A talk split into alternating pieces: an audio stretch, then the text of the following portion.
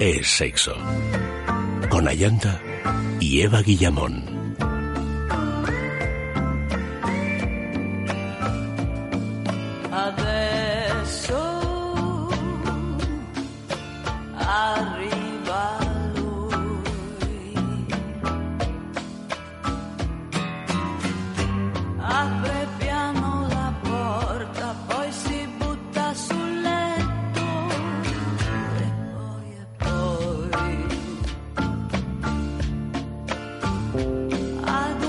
Buenas noches, queridos amigos. Bienvenidos a Es Sexo.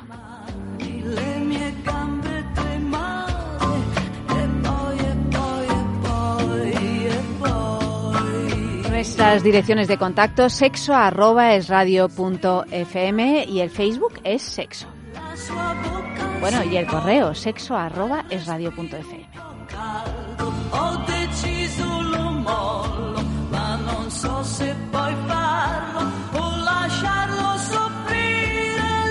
Corazones de Piedra es la película que nos trae esta noche Andrés Alconada, un relato sobre la amistad, el amor y la adolescencia, en el que el despertar sexual es también el descubrimiento de nuevas emociones entre dos amigos. Todo ello bajo la atmósfera de un verano islandés con muy, muy poquita luz.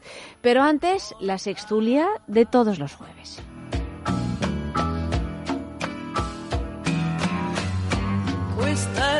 Buenas noches, Eva. Buenas noches. Eh, buenas noches, Efe. Buenas. ¿Cómo estás, querido? Bien. ¿Bien? Bien. ¿Sí? Y buenas noches, Auri. Buenas noches. Qué gusto volver a veros Ay, en sí, esta sí, primavera tiempo lluviosa. el buen tiempo que pone de buen humor. El buen Florecemos, tiempo. Florecemos otra vez. Florecemos, ¿verdad? Florecemos. Flaurecemos. Florecemos. Mira, la semana que viene tenemos un, un programa dedicado, vamos a tener un programa dedicado a la primavera, que se supone que es un despertar sexual. ¿No? ¿Lo es o no lo es? Es que en esta ocasión me parece que se, se saltan. Es que va a llegar, va a llegar va la, a llegar el verano. va a llegar la primavera. Bueno, porque- pero es que yo creo Despertar sexual muy rapidito. Yo va creo que tenemos un, un concepto de la primavera erróneo, porque todos los años nos parece que esto no es ni primavera ni nada, y lo que tiene la primavera es que siempre ha sido un sí es no es. Sí. A Pero veces es- viene en es mucho, febrero, ¿no? a veces no ha llegado hasta ahora abril y lo que Ha hecho y a mucho ver lo que frío. dura. Esta primavera a mí se me está haciendo eterna. Tú porque vives en un lugar donde Frío. hace La frío. espera dirás, ¿no? La espera a mí se me está haciendo eterna. Sí, sí, sí. Yo ya quiero un poquito ya de solecito, salir, que te dé un poquito de aire calentito. Estar y claro fuera que a altera, gusto, sin altera tanta porque ropa, ya te vas ¿verdad? empezando a quitar la ropa, después de tantos meses de frío, la braga, La braga, la braga de La lana. braga en la cabeza. No. ¿Tú no llevas bragas en verano? ¿Eh? ¿Tú, tú no llevas Yo no bragas llevo en verano? bragas en ¿Me llevas verano. braguitas en verano? No. Ah, braguitas sí. Pero, vamos, Pero la mi- braga de lana mínima no. expresión. ya. Pero porque llevamos bragas más pequeñas en verano, ¿o qué? También. ¿Tú, Eva, Hombre, llevas bragas? lle- llevamos ¿Cambias Yo de llevo- tipo de llevo- braguita en Yo verano? llevo siempre la mi- el mismo, vamos, la No- misma no siempre modalidad. la misma braga. No, no siempre la misma. Obviamente no siempre la misma, pero yo soy fan del tanga. Pero no por un tema de, de sexy o no sexy, sino porque me parece que es lo más cómodo que hay en el mundo. A mí me parece cómodo y muy poco sexy, porque para que un tanga quede bien tienes que Bueno, hay tangas y tangas, un- ¿eh? También hay que decirlo, porque hay esos que son hilitos que son feísimos Mm. y por otro lado tampoco muy cómodos, y luego están esos que son así más, más amplios, más anchito. más anchito, y eso es de una comodidad de verdad excesiva incluso. ¿Tú de qué eres, Efe? ¿De Yo soy culot más o de del- tanga? Del microbikini. ¿Eres del micro? Mira Sí, qué contento sí, se pone. O sea, que ya te has ido al verano y al microbikini. Yo, sí, o sea, yo recomendaría microbikini. Pero el microbikini, ¿cómo en lo las cuatro defines? estaciones. Porque, hombre, el Las bikini... cuatro estaciones. Pues esto Una que es mucho pieles, más... unas buenas pieles y un micro Y bikini. un micro... Exactamente. ¿y qué- ¿Para qué quieres más? Pero microbikini, Un que poco es un, modo un es bikini. esto modo que, que Modo es mucho más eh, mucho más eh, tremendo que no llevar nada. O sea, un microbikini de ganchillo, por O sea, ejemplo. eso de como de llevar 25 tallas menos. O sea, que es que se escurre por todos los lados y no tapa nada. Eso es un microbikini. Pues eso es muy incómodo. Ah, bueno, pero No, no, no, estamos yo hablando no de me lo voy comodidad. a poner. Vale, Él, vale, él vale. simple- él se limita O sea, a, a observar el microbikini. Tú pones en Google microbikini y ya no Ah, sí, quieres ¿eh? más, no quieres más ni porno ni nada. O sea, ya es ¿De verdad? ya Yo nunca he todo, puesto en Google todo micro- hecho. bikini. Yo tampoco, pero me imagino ¿En qué consiste el microbikini? Tenemos que hacer un programa que se llame microbikini. microbikini. Hablando de lo micro y de lo macro. También, Pues eh, claro. aprovechad, invitadme porque soy, ¿Eres un experto? no diría que tal, pero un, un seguidor. Eres un entusiasta. Un entusiasta. Claro, realmente da igual la No comodidad. he conseguido que ninguna de mis parejas puestos. lo lleve, eso sí. Hombre, pero no, yo insisto. Bueno, siempre. En las playas yo creo que no, mira, con lo que cuesta... Yo a veces cuando veo a las chicas que lo llevan, digo, mira, con lo que le cuesta... Lo que le ha costado a esta chica ponérselo, a esta no se lo quitan, vamos. Se, Ni se a pega con que, que me vas a quitar el microbikini, mira. El caso es que nunca Mira, he visto... me, lo, me lo pongo a un lado si es necesario, pero quitármelo, vamos, ni se te ocurra. Yo he estado en todo tipo de playas y nunca he visto a ninguna mujer con un microbikini. Que nunca has visto, No. ¿no? Pero, Pero, tú te refieres a los bikinis de triangulito que se te, que te tapan prácticamente el Y pezón. el pezón que no, le- no cabe ni el pezón. Pues hemos debido de ir a playas distintas, porque yo lo único que veo son microbikinis. No, no, que, que no tengo suerte para eso. No, no debes O tener sea, para mí suerte. es una cosa casi de ficción, una fantasía que sé que los venden. Porque, Porque o vas sea, a playas tréboles de cuatro Sé que los microbikini, venden. Lo que salen es sitios donde los venden y claro, hay fotitos y tal. Y Claro. digo, esto es una cosa tremenda. No, no, pues hay, ¿eh? Yo doy fe de que los hay. Mm. Hay incluso gente que va desnuda por la playa, pero eso te interesa Pero ya eso menos. me interesa bastante Eso menos. te interesa menos. Eso ya es bueno, pues es... eh, pues como nos trajo Dios al mundo. Que tienes muy Una poquito cosa pues, interés, casi ¿verdad? religiosa, sí. La madre naturaleza. Me estoy acordando de un chiste que no sé si lo podré contar. Por mí encantado. Eva te da el permiso. Yo, mira, el otro día, la semana pasada que, que estuve yo sola, me dediqué a contar chistes con Juanma en la transición. O ¿Ah, sea sí? que, Así, verdes. sí, hombre, un poquito, claro. Un poquito subidito de tonos. Pero poco, De tono. poco, ¿eh? Mm. Poco. Mm. Pues es en Contaba más chistes verdes eh, puertas que, ¿Ah, sí? que Juanma y Es que puertas. Pues va en relación a esto de las de las eh, bragas y las micro y los micro bikinis, Mm. que es la diferencia que hay entre las bragas de antes y las bragas de ahora. Sí. Es que antes había que apartar la braga para ver el culo y ahora hay que apartar el culo para ver la braga. Pues sí. sí, sí, O sea, ahí es la diferencia sí. del Ahí lo tenemos, está todo. de la braga al micro bikini. Google, microbikini. Pero y, y- y, nada, hemos hablado de pedidos. microbikini, pero es injusto no hablar de, de, de, de las cosas que se ponen los chicos, ¿no? Mm. Porque No, pero eso sí, que, tenido- eso sí que es mentira, eso sí que es una, Que es una ponen, moda ponen. de ficción, porque yo no he visto a nadie que lleve eso. Es como la alta costura. Eh, ¿Cómo se ¿En la llama? El, el penetanga, el, El- tanga- no, tangakini, el, el pi- pitotanga. Yo es que no sé cómo, que es una cosa que, que, se, que sí, que tú Penequini enfundas el, el sí. penequini, el Penequini. Vez enfundas el pene dentro de... Es de una este- vaina. de- es una vaina, exactamente, tú lo has dicho, es una Una vaina. fundita. Y entonces eh, uno va así. No, no hay nada más ridículo, verdaderamente. No. Bueno, es y que hay menos varias sexy, cosas, ¿no? hay varias cosas, por ejemplo, pues Y- yo y ten- tenemos aquí- ese lateral también, ¿no? Ese que, que, que deja un costado al descubierto, Ese- una este, cadera este, al descubierto. Exactamente, este es el que yo he encontrado. Pero es que son fotos muy pequeñas. Bueno, esto es básicamente una horterada del tamaño de Australia. Que es, para que, otra es posibilidad. mejor Bueno, no es, ponerse que, nada. es que los hombres no tienen mucha opción, ¿eh? No, Re- no, realmente... Bueno, está el famoso, es- este, ¿cómo se llama? El bañador este de toda la vida, el de los nadadores, el espido, pero tiene un nombre. Sí, Una especie de slip. sí, es un Sí. slip... eh, o si no, el pantaloncito de toda la Mm. vida, ¿no? El boxer em, tipo bañador. Yo ¿Qué soy- preferimos? Yo, yo, yo prefiero bañador larguito. Yo también, ¿eh? No, no el que llega Pero hasta la vamos a ver, ¿no prefieres es esto? ¿No prefieres esto? Está Que es enseñando- el tanga que solo se agarra de una cadera Sí. y tapa, Bueno, por ver, supuesto, claro. testículos y el pene en toda su extensión. Bueno, claro, si, si, si es ese Eso culo sí, deja un esas poquito piernas, de pues deja un poquito de vello púbico a la vista, que eso Claro. siempre Si es que hay, si es que da- queda, eso Eva. siempre da un toque porque de distinción. La gente que se pone eso no tiene vello. No, Pues este tiene. Este tiene, sí, sí, pero no suele tener. eh, Este tiene y, y- y ya que no tuviera, la verdad, porque ¡Qué cosas! Bueno, vamos con la primera noticia de la sextulia de la noche. Os recordamos que tenemos noticia falsa, que podéis participar y votar cuál es la noticia falsa en nuestro Twitter, arroba es sexo radio, y también en nuestro Facebook, en es sexo, que tenemos premio, que es un kit de la marca Bijou Indiscret, que es una auténtica maravilla porque tenemos un diamante vibrador, que aquí Auri está Hmm. deseando eh, recibirlo y, y Efe deseando regalarlo, pero sabemos que vosotros no podéis participar, sin embargo, todos los que nos escucháis sí, podéis y debéis participar porque entre todos los que acertéis la noticia falsa, pues eh, por sorteo uno de vosotros se llevará este premio de Bijou Indiscret. Está colgado en Facebook, está colgado en Twitter, así es que atentos a la noticia. Titular, dos hombres tanzanos se juegan a sus mujeres en una apuesta deportiva. Según Nairobi News, el tanzano Amani Stanley tendrá que ceder a su esposa a, tendrá que ceder su esposa a un amigo durante toda una semana después de apostar que el Manchester City ganaría el sábado al Manchester United. El Manchester City mm, City, será. Ah, será City, es verdad. Digo, no sé si será un equipo desconocido hasta ahora. Es simplemente una errata. Sí, es una errata. El Manchester City es el de Guardiola, de hecho. El acuerdo escrito a mano entre los dos hombres ha sido ampliamente compartido en las redes sociales y cada uno de ellos prometió entregar a su esposa al otro durante una semana en caso de que perdiera el Manchester City o el Manchester United respectivamente. Por la presente prometo regalar a mi esposa por una semana entera a mi hermano Tony Sheila si el Manchester City no gana el título de la liga contra el Manchester United. Estoy en mi sano juicio y no me han obligado a este acuerdo. Esto lo escribió uno de ellos. La otra parte hizo una promesa parecida en la parte inferior de la página, donde aparece la firma de ambos.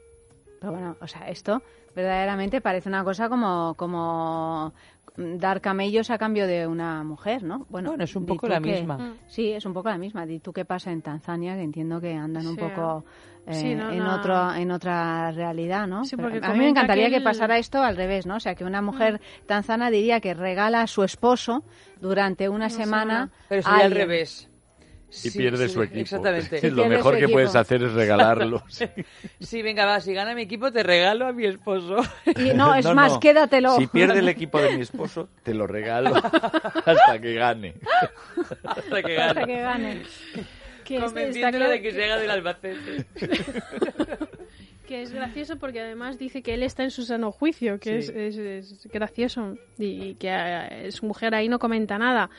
Pero bueno, no sé, hay que sacarle la parte de humorística, ¿no? O sea, Sí. Pero no a lo seamos mejor- A lo mejor sale ganando la El hombre mujer. puede estar... A lo mejor sale ganando la Sí. mujer. Claro, bueno, a lo este es mejor una... pasa una Oye, semana tú- estupenda tú, con Auri- el amigo. Sí, sí, sí. Y entre hermanos, Además con un además. Hombre, tanzano. claro. Se va a ¿no? notar. Tanzano, Un Tanzano. tanzano, eh, pues siempre merece la pena. Hombre, pues yo diría que si ¿no? sigue ganando que se quede, porque... Pero a, a- a ti si te regalaran a un tanzano, ¿qué, qué te parecería? Con el bikini que me ha enseñado antes Eva. Sí. No, pero mira, fíjate que yo creo que en Tanzania se lleva más este estilo de bolsa de recompensa de la Edad Media. ¿No? Es aquí Bolsa de donde puedes meter... Es un saquito. Es Ay, un saquito donde horror. podías meter tus monedas de oro y ahora en lugar de monedas de oro pues están los testículos y el pene, eso sí, en una posición de extrema pequeñez. Sí, ¿Y sí. esto cómo se llama, Eva? Por si alguien Pues quiere llama- buscar este, Eso se llama dolor. este estilismo en, en Pues internet. mira, la página en la que lo he encontrado se llama Leopardo. Leopardo. Leopardo. Leopardo. bueno, bien. Y pues, entonces el, el post es tres estilismos para arrasar en la playa edición masculina. No os fiéis, no os fiéis, que eso está escrito por el enemigo. No vais a arrasar en la No, playa. bueno, esto, eh, el saco, El saco. saco leopardo. Saco leopardo. Tremendo. Y es, bueno, con su cintita y todo. Vamos, yo de verdad, es, es, es para meter las monedas de oro o de plata que había Sí, en su sí, sí. momento, pues ahora, como no hay Sí, monedas sí. de oro o de plata, pues metes... Tal cual, la imagen que está diciendo Eva es exactamente. Un Metes saquito. dentro los testículos y el pene. ¿Lo harías esto por amor, Efe? No, no estarías dispuesto de ninguna manera. no por- precisamente por amor es por lo que no lo haría. Dice, no. No. Hombre, obviamente. Por otras razones, quién sabe, pero por amor no. No, hombre, no, no, por Querría amor, no. conservarlo. Exactamente. Hombre, es que esto por amor, esto más bien es para pedir el divorcio. Dice, ponte el saquito. que no te doy el divorcio, que no, ya verás. Ya verás que la vamos, Vamos a, a liar parda. es verdad, vamos a salvar nuestra Pues fin, relación. no se le va a quedar un que- bronceado Ya estupendo con ese saquito. ¿Cómo? Que se le va a quedar un bronceado Por broncear, estupendo. lo- o sea, para broncearse sí. estupendamente, lo- bueno, aunque iba a decir, lo mejor es no llevar nada. Aunque esos contrastes a veces, eh, Son interesantes. Son La, la marca del bañador siempre ha Oh, sí. o sea, el resultado nudismo, aquí, nu- nudismo después con de pene tomar, Eh, Sería, ¿no? Un pene completamente blanquito. a no ser que sea tanzano. Claro. También con pene lácteo, porque si no le da el sol, con esta bolsita tupida que ha Pero esas mujeres par de novios. con, eh, bronceadas que se desnudan y, y se les nota la marca del micro bikini o del bikini en general en, en unas zonas eso es muy sexy también yo diría que incluso más sexy ¿Sí? porque es como estar desnudo llevando lle- desnuda llevando algo Mm. que es la falta de bronceado en esas partes. Sí, sí. Es, es un accesorio. Pero volviendo a lo de los tanzanos y el Manchester City, antes llamado Manchester City, a lo mejor City se llama la, La futura dueña, ¿no? La futura dueña. futura- y United la otra. bueno, que no, hay- no seamos eurocéntricos, porque tal vez este hombre sí esté en su sano juicio. Lo que pasa es que el sistema, eh, bueno, legal, pretenden hacer un documento legal con esto. No sé si tendrá allí validez, pero lo consuetudinario, digamos, lo que, lo que se estila allí, a lo mejor es esto. De forma que incluso firmando un documento privado, tú eres, eh, estás habilitado para acceder a tu mujer como parte de una apuesta. Espero que no, ¿eh? Que esto Pues sea igual. un, una fantasía, vamos, quiero decir, un delirio que estoy No, no, diciendo, si la y que esto va- no se puede hacer ni en Tanzania ni en ningún lado. Porque claro, es que sí, estoy en mi sano juicio y, y me comprometo, pero como es que una mujer no es una prenda. Ya, pero si se, seguramente ahí se considera una posesión más, igual que una casa o un Sí, coche. Sí. Si pr- primero si la ley, si, si por ley el hombre es un, eh, la mujer es una posesión del hombre, yo no creo. Desconozco el sistema legal tanzano, pero bueno, yo creo que habrán heredado algo de los sistemas legales de, de la metrópoli. Al fin y al cabo era, era el Reino Unido. Aunque han dejado eso hecho, todo, to- todo por donde se han ido lo han dejado hecho unos zorros, pero bueno, teóricamente o legalmente no creo que sea así. Pero otra cosa es que la gente haga de su capa un sallo. A mí, de todas maneras, me encantaría que mi marido me regalara una semanita a un hombre que yo eligiera. Ah, Eso bueno, me sí, parecería sí, un claro. plan, di- diría, venga, Claro. tú regálame. Y, Es que no me parece mal y plan. es- y es un después de una plan. semana vamos viendo, hablamos. Y luego ya vamos ¿no? viendo. Sí, no, y no, luego no. le recuerdas, oye, ¿y no hay otro partidito? Claro. Oye, ¿por qué no apostar? pierdes Porque o es el momento, porque este es año de mundial, ¿no? O sea, este es el momento para hacer ese tipo de Claro, transacciones. Claro. Venga, claro. va, abramos porras. Venga, va. eh. Regálame, por Pero favor. en este caso puede ser al revés. Qué Mando morbo, a mi por Dios. marido a Qué tal. cosa tan morbosa, porque, por favor. O sea, es que claro, nos ponemos Apoyando tan a serios con el más machismo. baladíes, claro. por Esta noche supuesto. caño he quedado con unos Cualquier amigos para equipo, jugar al ¿por póker. Turquía-Kazajistán, ¿tú con quién vas? Bueno, eso vete tú a saber, pero, Pero pero no no sé, un Alemania-Kazajistán y apostar por... No, bueno, Turquía, Por Kazajistán sé, también es que Es como ya regalar a tu mujer de- directamente, ¿no? Sí, sí, sí, sí. Mm. Qué interesante. Yo no sé si... mm, no Las sé. mujeres quizás Si me pidiera eso mi mujer, fútbol. oye, apuesta por. Kazajistán, que está muy de moda esto Sí. en Tanzania. y. No sé qué decirte, así. ¿Te parece cansado el asunto? qué? Me parece un poco... Hombre, es que el mundial es cansado. Es, Es que se cansado, cansa uno el mucho. mundial Es cansado. cansado. Es que ha sido un invierno muy largo. Y, y además tienes que ver un montón de partidos, ver cómo va Ah, bueno, todo. no, no, pero no solo verlos, las sino, semifinales. eh, implicarte Hombre, emocionalmente. claro, obviamente, Que eso obviamente. es lo que le claro, gasta, claro, en realidad. claro. Pero vamos, yo si fuera la mujer, la mujer arquetípico que está desapareciendo, a la que la- no le interesa nada el fútbol, porque ahora muchas mujeres les interesa tanto o más que, que a los hombres. Yo soy una Eh, mujer arquetípica. En esa situación yo, yo diría, oye, si quieres apostar, no, apuesto yo contigo. Si pierde tu equipo, te encargas de esto, cosa que no haces normalmente, y ya deberías. Sea, otro tipo de apuesta en el que la mujer sí... Sin sí, intercambios. Bah, ¡Qué rollo! intercambios. Pero, Efe, de verdad, o sea, qué poco Ya, ya, juguetón no, no, estoy- estás. estoy muy soso, estoy Estás muy poco soso. juguetón. ¿A ti te gusta el fútbol, Auri? Mm, No, ya está. no. Ya, ya has contestado. ya has contestado. Hombre, no, pero Eventos esta, esta duda puntuales. quiere decir Veo que eventos estás Bueno, que, que ves, el mundial eh, que se ves el mundial. y que tienes que hacer algo, ¿no? Que ves la, fin- Sí, la sí, semifinal sí. y el- la final del mundial. Sí. Mira, eso hasta yo. Claro. ya por- Siempre y por- cuando por saber la semifinal y la final, siempre y cuando hay algún equipo que te interese, ¿no? Porque Sí, si no- y, Claro. y- y que haya gambitas y alguna cosa ahí para picar, ¿no? O sea, básicamente. Pero tal vez una apuesta inversa, que es eh, de modo que si pierde tu equipo, te quedas con la mujer. quedas con la mujer de, de- del otro. Ah, Durante pero- una ah. semana, una mujer que además te resulta atractiva desde que empezaron mira, a salir mira, tu eh, amigo y ella. Estás ahí. De hecho, la has respetado porque era... Ah, pues está dándole vueltas. Está, Está dándole vueltas. vueltas. Entonces, para, como para- compensación. para que sea a su favor. Claro, Claro, está claro. pensando en. No, pero digo, claro, ¿cómo? Hombre, en yo... el intercambio. Si el hombre es el que apuesta, pues que haya un... Es un mecanismo, es como una prima de riesgo. Claro. O sea, si gano, Una prima. pues he ganado. Cedo una a mi prima mujer. es como la prima de Si riesgo, gano, que cedo a mi mujer eh, eh, Nunca lo había casi con en este alegría. sentido. Y me voy a celebrarlo a... Claro, claro, nunca pierdes. Es win- A tal. win-win. Win-win. Win-win. Win-win. Hala, música, win-win.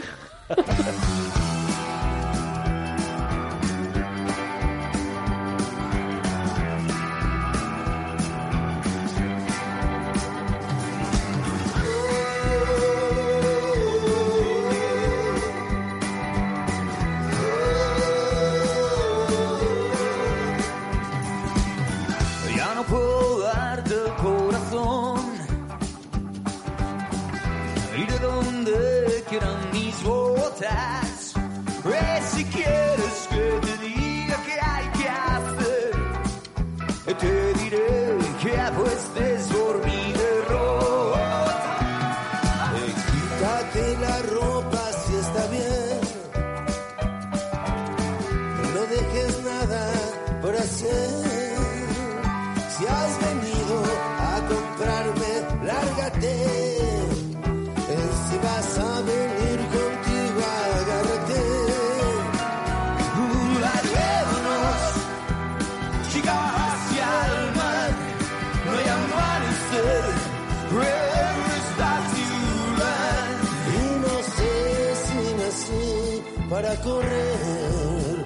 pero quizá sí que nací para apostar.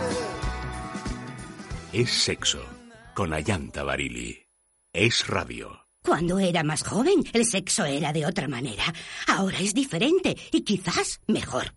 Llevo 68 primaveras disfrutando de cada beso y sé que me quedan muchos placeres por descubrir. La primavera dura más con Amantis, tu tienda erótica. Descubre cómo en amantis.net o en nuestras tiendas. Prueba a tomar durante 10 días un vial de Ceanum y verás cómo mejora tu piel. Ceanum presenta la máxima concentración de colágeno hidrolizado tipo 1, elastina y vitamina C, actuando desde dentro. Ceanum es más que un tratamiento cosmético. Consigue una piel firme, hidratada y sin arrugas en solo 10 días con Ceanum. Ceanum, ahora en nuevo formato, de Laboratorios Actofarma, de farmacia.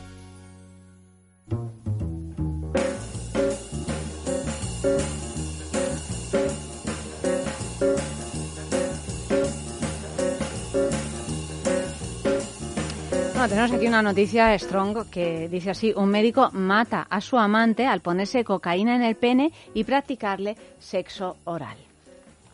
Andreas Niederbichler es un prestigioso médico alemán que fue arrestado por matar a una amante con cocaína mientras ella le practicaba sexo oral. Según la fiscalía, la mujer de 38 años quedó inconsciente mientras practicaba una felación al médico. La llevaron al hospital en ambulancia, pero murió nada más llegar. Aseguran que aunque la relación fue consentida, no sabía que en el pene había cocaína. La policía también cree que Andreas administró droga a otras mujeres con el mismo método y aunque no han sufrido lesiones graves, todas han admitido sentirse enfermas tras tener relaciones sexuales con él. El sospechoso no está en prisión, sino en una unidad de dependencia de drogas donde está recibiendo tratamiento por adicción. Yo tengo mm, varias dudas en relación a esta noticia, que la verdad no es la primera vez que leo noticias similares o que veo películas donde eh, hay un hombre que se aplica cocaína en el, en el pene. Primero, no entiendo la metodología. Es decir, el- la cocaína es un polvo. No, es que, que yo sepa, no, no te puedes embadur, o sea, embadurnar el pene con... eh, Hombre, depende de la cantidad de cocaína de la que hablemos. o Yo sea, ¿pero qué haces? O sea, como en plan... eh, Que puedes dar cocaína, o sea, pues te- el pene es un sitio que está húmedo, Sí, más o menos. Entonces se queda ahí todo. Y se queda, claro. Pero entonces lo verías, porque es un polvo ¿Lo blanco. verías o- y- o y- no? y Claro. la cocaína tiene un sabor. O sea, también reconocerías que hay, hay un sabor que no es el, el de la piel, ¿no? O sea, eso por un lado. Por otro, ya se me ha olvidado que, que era. Ah, eh, ¿por qué los hombres, o sea, la razón por la que se ponen, yo estas cosas las he pensado, pero nunca me ha dado tiempo ni siquiera a preguntarlas. ¿La razón por la que un hombre se pone cocaína en el pene es para insensibilizarlo y aguantar más? ¿O cuál es la Creo razón? que es la, la, pues, O sea, ¿qué, el- ¿cuál es el gusto, el placer? No, no, de- el, el gusto es porque hay, hay hombres a los que les gusta, o mujeres a los que a quienes les gusta esnifar cocaína en los labios eh, del, del vaginales. Pues, pues la tontería, es mucho más incómodo esnifar cocaína en cualquier sitio que en una mesa. Pero tú te lo pones ahí, pues por. Ya, pero eso no es para eso, Performance, pero eso es por tu gusto personal, no, no es para Eso que es ella. por la per- pura performance. Pero yo pregunto, ¿se queda más insensible puesto que cuando tú te pasas, por ejemplo, cocaína en los labios, se, se duerme, se se, duerme, un poquito la zona. Yo se- creo que se- se, se quedará o sea, claro. ¿Es para aguantar más? No, no A mí me da la sensación de que es todo por performance. Todo, todo. Yo, o sea, es como yo creo que es más el efecto, ¿no? Que pueda producir en la persona.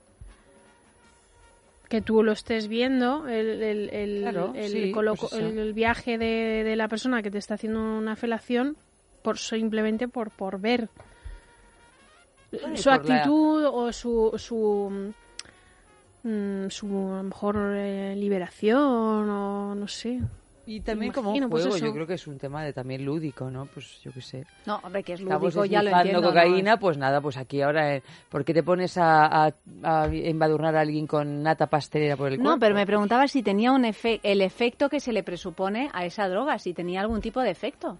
Porque El- el- además la cocaína, cuando, sobre todo es una cuando... droga cara, o sea, que, que bueno, o sea, que Pero uno la toma para... realmente es es en cuando las la mucosas.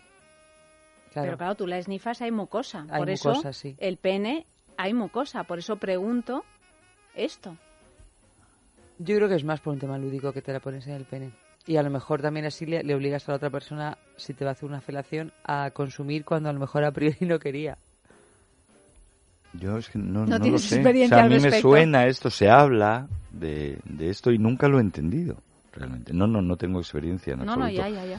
Pero ta- y tampoco me han contado qué es lo que pasa, pero sí que se, se dice, pero yo imagino que es en que bueno que les tiene que sobrar la cocaína y Bueno, pues estás ahí desfasando, sí, sí, cuando desfasas sí, todo estás está en ese- desfasando, en esa onda, pero ¿no? yo no creo eh, que, que esto tenga un efecto. Bueno, esto a mí me parece un disparate. O sea, ya te tienes que poner se cocaína muera, en el no, pene no, no, hasta teñírtelo como no, para es- que te haga un efecto como te puede hacer ridículo, metiéndotelo por la nariz. es ridículo. Eso por un lado. Eso Y que esa si persona dicen- se muera, consideráis que no es posible. O sea, que Yo bueno, creo que no es no posible. sabemos si esta noticia es falsa hablando, o, o no, pero... estamos hablando así de una fiesta de los Mm. Rolling, en ese caso tal vez sea cierto, pero... Pero además uno, pero no ni en la fiesta de los Rolling, yo creo que es que se ponen tan y además la otra ni se entera. Dice, uy, que uy, pues, Bueno, ha puesto, es que- yo claro, qué o sé, sea, para que bicarbonato aquí. O sea, es que es, es ridículo. se sienten ridículo. enfermas no colocadas Una se muere, pero es que, según dice la noticia, otra se ve que lo ha practicado con otras y todas se han sentido muy enfermas. Es que, es que no sé, de verdad, es que no, no- Aunque no sé muy bien qué es lo que pasa, pero lo que sí sé es que o tienes una alergia a la cocaína, que no sé si es que hay gente alérgica a la cocaína, como a un antibiótico que te ponen una dosis y te quedas Pum. frito, o a otras alergias brutales, eh, o esto es una cosa absurda, porque para que haya una sobredosis de cocaína, tanto, pa- bueno, para matarte, o como para sentirte mal, o sea, te tienes que meter, pues, yo entiendo que una cantidad. Pero para matarte, yo me imagino que si no tienes ningún tipo de problema para con la coca- cocaína, tienes que meterte bastante. Sí, y además es que eh, lo que eh, lo, lo que se estila es esnifarla. Pero supongo que te la puedes comer también, que sería el caso. Sí, o fumarla, Una- ¿no? O fumar, sí, fumar sí, o fumar o inyectar o claro, tal, pero pero si si eh, o sea, al hombre por por vía tópica no creo Pero es que mucosa, ¿eh? Sí. Pero es mucosa externa. No es como, o sea, la mucosa eh, interna es que va por a- a- bueno, o sea, la nariz no es lo mismo Bueno, que si alguien tiene algún tipo de experiencia y nos está escuchando, no sé, como es veis, que- no, no, no- Pero no estamos muy duchos pero en este tema. por vía oral, que es como haría una despistada, la que de repente, o sea, le colocan eh, un, un pene en un kilo de cocaína, allí como rebozado, como si fuera una... Por eso Como es que, Scarface. claro, No, estamos como si hablando fuera, de esa cantidad sé, de cocaína, pues filetes claro. rusos y uno y espera que, lo rebozo pobre. otra vez, espera que, o sea, Pero incluso yo creo que por las drogas por vía oral son más lentas. La Son más absorción lentas, es más pero lenta. más fuertes, creo. No sé si más fuerte o no, pero más lento. Bueno, Sí, más es O sea, más que fuerte. lento tampoco es que en la mamada haces pop y te quedas ahí con... eh, no sé, no sé. De todas Hay que Ya- saber, ya vendría supongo, para perjudicada. hablar de... Supongo. para Ya hablar vendría de perjudicada. De, to- de todas formas, que con la, Claro. con la cocaína es muy difícil llevar al término una relación sexual porque el- la erección cuesta muchísimo. Con lo cual, a lo mejor, si es verdad que la pobre mujer estuvo ahí toda la noche ahí Se dándole... murió por darle tanto. A No lo mejor se le desencajó una mandíbula y, y le... O sea, que no fue la cocaína, sino la felación claro, en sí fue misma, la ¿no? felación. O Yo tenía convencida Que de hay Una felaciones especie que de- matan, ¿no? Y sí, claro. de pene mandinga y la asfixió porque él perdió el control porque estaba encocado y yo No se dieron sé. cuenta. No sé, es que... Otra posibilidad es que esta noticia sea falsa. Que Esa, también esa- es ¿Ves? una Esto es posibilidad, lo que pero no lo tiene No, intentar no lo sé yo. comulgar con Eva- ruedas de Eva, molino. que lo sabe todo, lo sabe. Si es falso o no. Yo lo sé. No, y no, está ahí o sea, callaica. es- es está- falsa. No, no, si no lo podemos decir. No, no digo que no voy a decir si es falsa o no, pero vamos, que me refiero que podría ser cierta. Podría Que lo, ser de, cierto, sí, sí. que lo de la cocaína que forme parte de un encuentro sexual es una cosa muy No, esto habitual. sí. ¿no? Y además Lo de que se muera alguien, espero que no sea tan habitual, pero vamos. tiene fama la cocaína de incitar el deseo, que no de ayudar a- al coito. Pero como que Bueno, de incitar al deseo porque andas ahí como medio enloquecido. porque andas estás Y- candileando y Estás en bueno, tu y, eh, y como hiperexcitado y tal, eh, aunque luego sea no un sé fracaso si- ese Sí, exactamente. tal, pero pero Hombre, no, claro, no, no te ayuda a tener el orgasmo de tu vida, eso sí, pero claro, tú estás ahí. Yo creo que también hay un punto psicológico aparte de todo lo que te Seguro, afecte cualquier seguro, droga, y es que estás en situación de desfase. Y yo creo que eso mm, es, es grandioso, es una droga más. estás muy sí, Luego, estás claro, la cocaína te adormece, digamos, claro. igual que te adormece las mucosas de la nariz o de donde sea que te la metas, pues claro, tampoco Te adormece tienes la sensibilidad, Claro, la sensibilidad, tampoco sí. tienes una sensibilidad. Entonces, claro, te puedes tirar pues toda la noche. No, yo cuando he tenido que aguantar así personas eh, puestas en las Sí. largas Qué noches, trabajo. eh, mucha sensibilidad, la No. tienen un poco adormecida, sí, porque no hay También quien los aguante, sí, vamos. sí. Eso. O sea, es una cosa, eso y las anfetas, o sea, para, o sea, ya casi ponte tú también, porque si no es que no hay quien no, aguante hay que irse corriendo a casa. a o sea, los de que tienes al bendita lado, ¿no? Eso ha o sea, sido una cosa que Pero, pero ya era uno... como el anuncio de así te ves y así te ven. Exacto. Bueno, pues Sí, sí, sí, sí. Bueno, es que ese Tremendo, anuncio era muy tremendo. bueno Era por eso, ¿no? O sea era que... Era de bueno, alcohol, ¿eh? Uno Pero- también aprende a, a, a desaparecer eh, en estas situaciones, ¿no? Para no tener que aguantar Yo a sí, nadie. yo lo aprendí Sí, bastante sí. joven. ¿eh? No, porque además estaba, estábamos rodeados. No, o sea, no, hombre, es que claro. había drogas por todas Sí, sí. partes. Sí, sí, sí, sí, así es.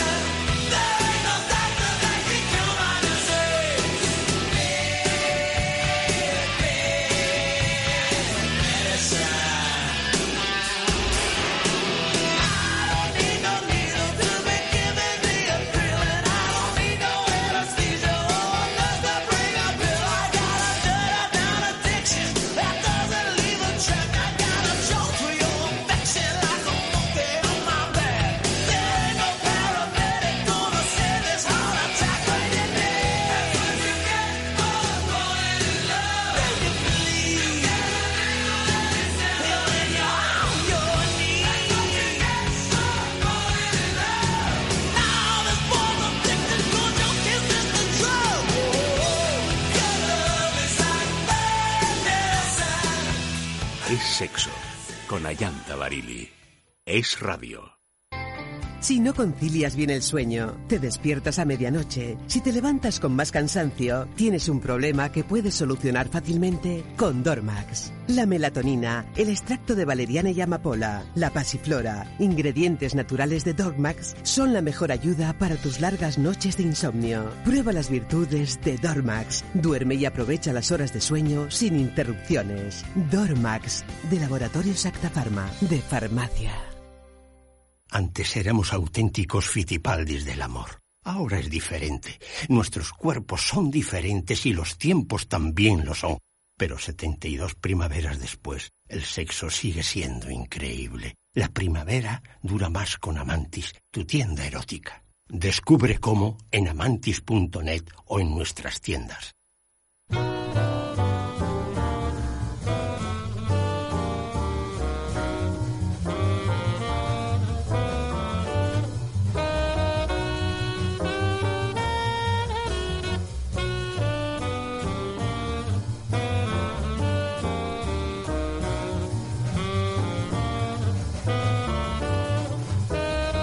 Tercera noticia de la noche. Ya sabéis que para votar nuestra noticia falsa podéis hacerlo en nuestro Twitter, arroba es sexo radio, o en el Facebook, en es sexo, y que el premio será un kit de la marca Bijou Indiscret que veréis que ahora mismo está anunciada en nuestras redes. Tercera noticia, como os decía, el titular es expulsan a cuatro alumnos por difundir un deepfake porno con la cara de sus profesores. Cuatro alumnos de un colegio del Reino Unido consiguieron hacer uno de esos vídeos porno falsos con Fake Up, el programa de reconocimiento facial que permite cambiar caras en vídeos poniendo el rostro de varios profesores en una peli porno. Después lo mandaron por WhatsApp a varios compañeros y poco tardaron en enterarse los profesores, aunque no ha trascendido cómo cayó en sus manos. A dos de ellos, los que se encargaron de difundirlo, se les ha expulsado dos semanas. Los otros aseguran que se trata de un juego entre ellos y que no tenían intención de que trascendiera. Pese a todo, el centro los ha expulsado tres días y están contemplando algún tipo de medida disciplinaria. Tanto Reddit, que es la plataforma donde aparecieron por primera vez los vídeos para adultos con cara de famosos, como Twitter o Pornhub, prohibieron la subida de este tipo de vídeos que acumularon millones de visitas en pocos días. Aún así, los expertos aseguran que es muy difícil prevenir estas prácticas en Internet. Esta, esta no la creemos. Sí, bueno, es una gamberrada más, ¿no? Pasada a la 2.0, a la creo que hace tecnología falta un ahora. escarmiento ejemplar. Eh, o sea, una semana sin postre. ¿eh? Por lo menos. Pero esto es lo que se ha hecho toda la vida. Lo que pasa es que, claro, un paso más allá. Antes tenías herramientas, Claro. te inventabas, eh, está liada la de gimnasia con el de inglés. Pues nada, mm, lo que pasa es que ahora puedes inventarte una prueba de posverdad. Mm. Mira, tengo la prueba de que están liados. Ya está. Verdaderamente, o sea, si esa herramienta existe, todos estamos expuestos. Y claro, sí. Es, es que es así, sí. Pero es como perderte andando o perderte en coche. Pues te pierdes más gravemente cuando vas motorizado. Yo Pues creo que incluso, eh, sí, exacto.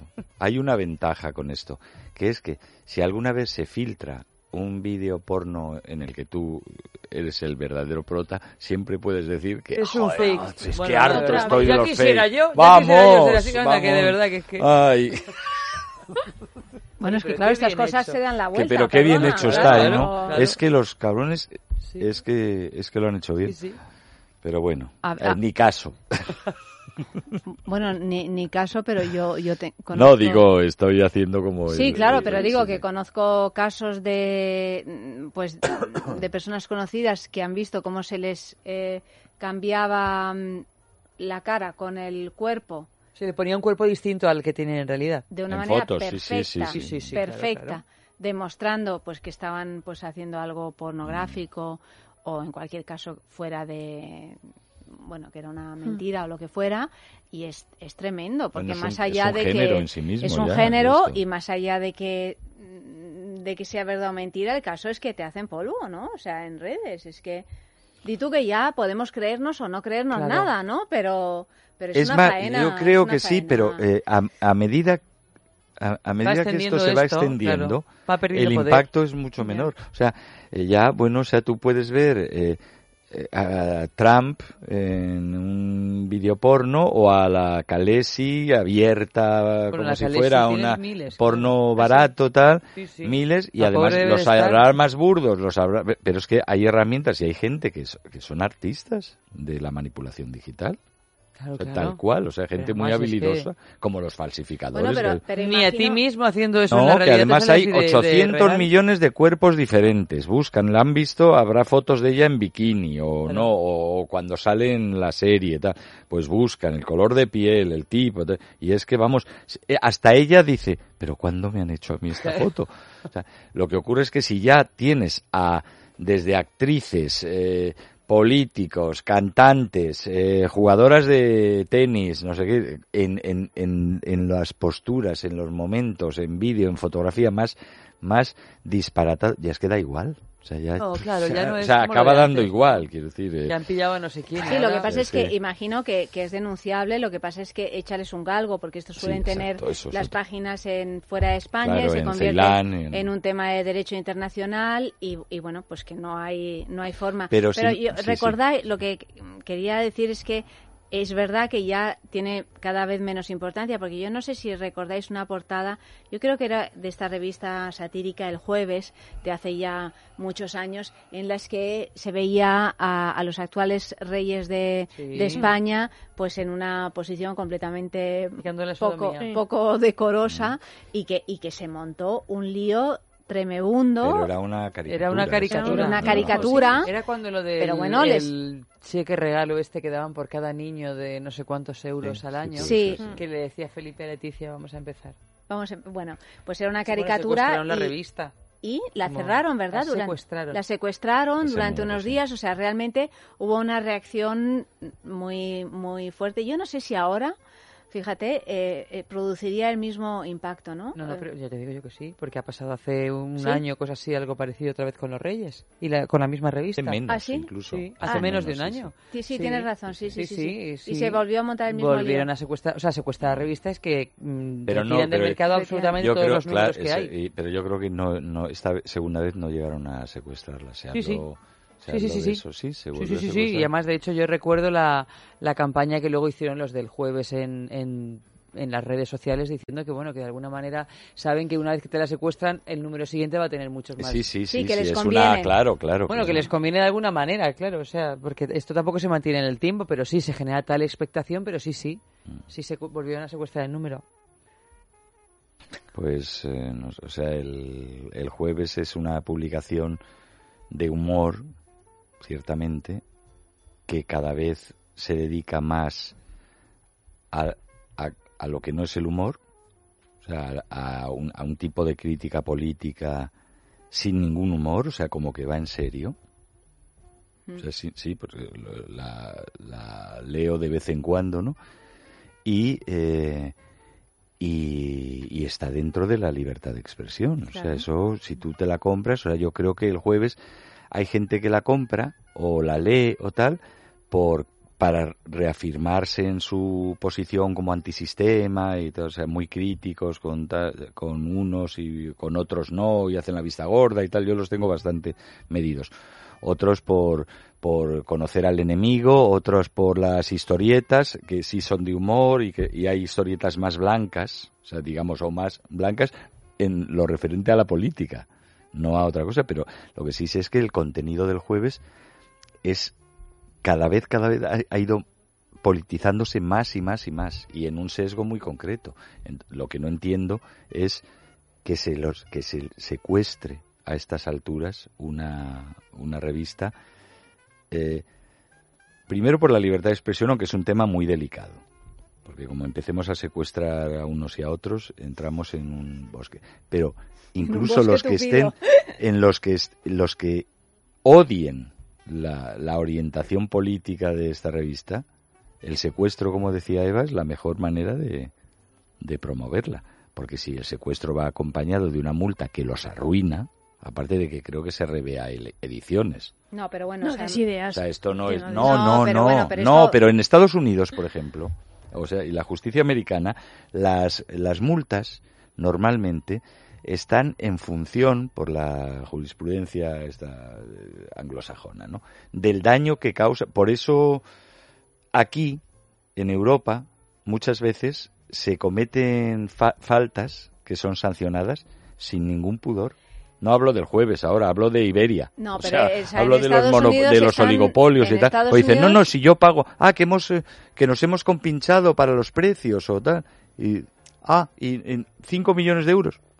Vale, pues los pagamos. Y eso les ha supuesto un beneficio mucho mayor. En Estados Unidos están pensadas para hacer pupa. Aquí no. Aquí son un Aquí puro no, subterfugio. De hecho, cuando se publican en revistas de corazón eh, portadas robadas que pueden ser eh, un problema y ofensivas para, para la persona que es la víctima de esto, pues eh, eh, esa persona eh, tal va a juicio y, el, y generalmente lo gana, pero la revista en cualquier caso ha ganado muchísimo más dinero vendiendo Eso esa portada, o sea que realmente es completamente Entonces, lo de los fakes, o sea, en, en- en un mundo de fakes permanente y sobre todo de, de- de una, de una polarización tan terrible de algo que ya va más allá de las opiniones, que son difamaciones, calumnias, insultos y tal, porque el jueves machaca a sus enemigos, pero otros medios hacen lo propio y machacan sin piedad. No, aparte que, bueno, una cosa es el jueves y otra cosa son los fakes eh, de carácter sexual de los que estamos hablando, ¿eh? que esto Sí, pero no- digo, en un mundo de fakes no, que sí. también lleva a, a- a- a la intromisión en tu... O sea,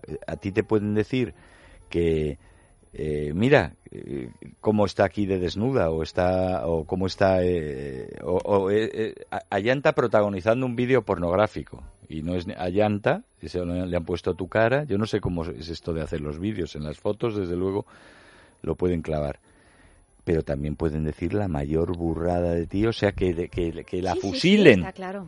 o sea, puede salir una publicación o una radio o, o una tele pidiendo que la lleven al paredón. Entonces, bueno, pues este es el en mundo esto en el estamos que vivimos. ahora, sí, sí. o sea que no, no hay que creerse nada. Básicamente, esta es la conclusión de lo que, de lo que vemos por ahí. Eh, hay muchas más posibilidades que sea mentira a que sea verdad.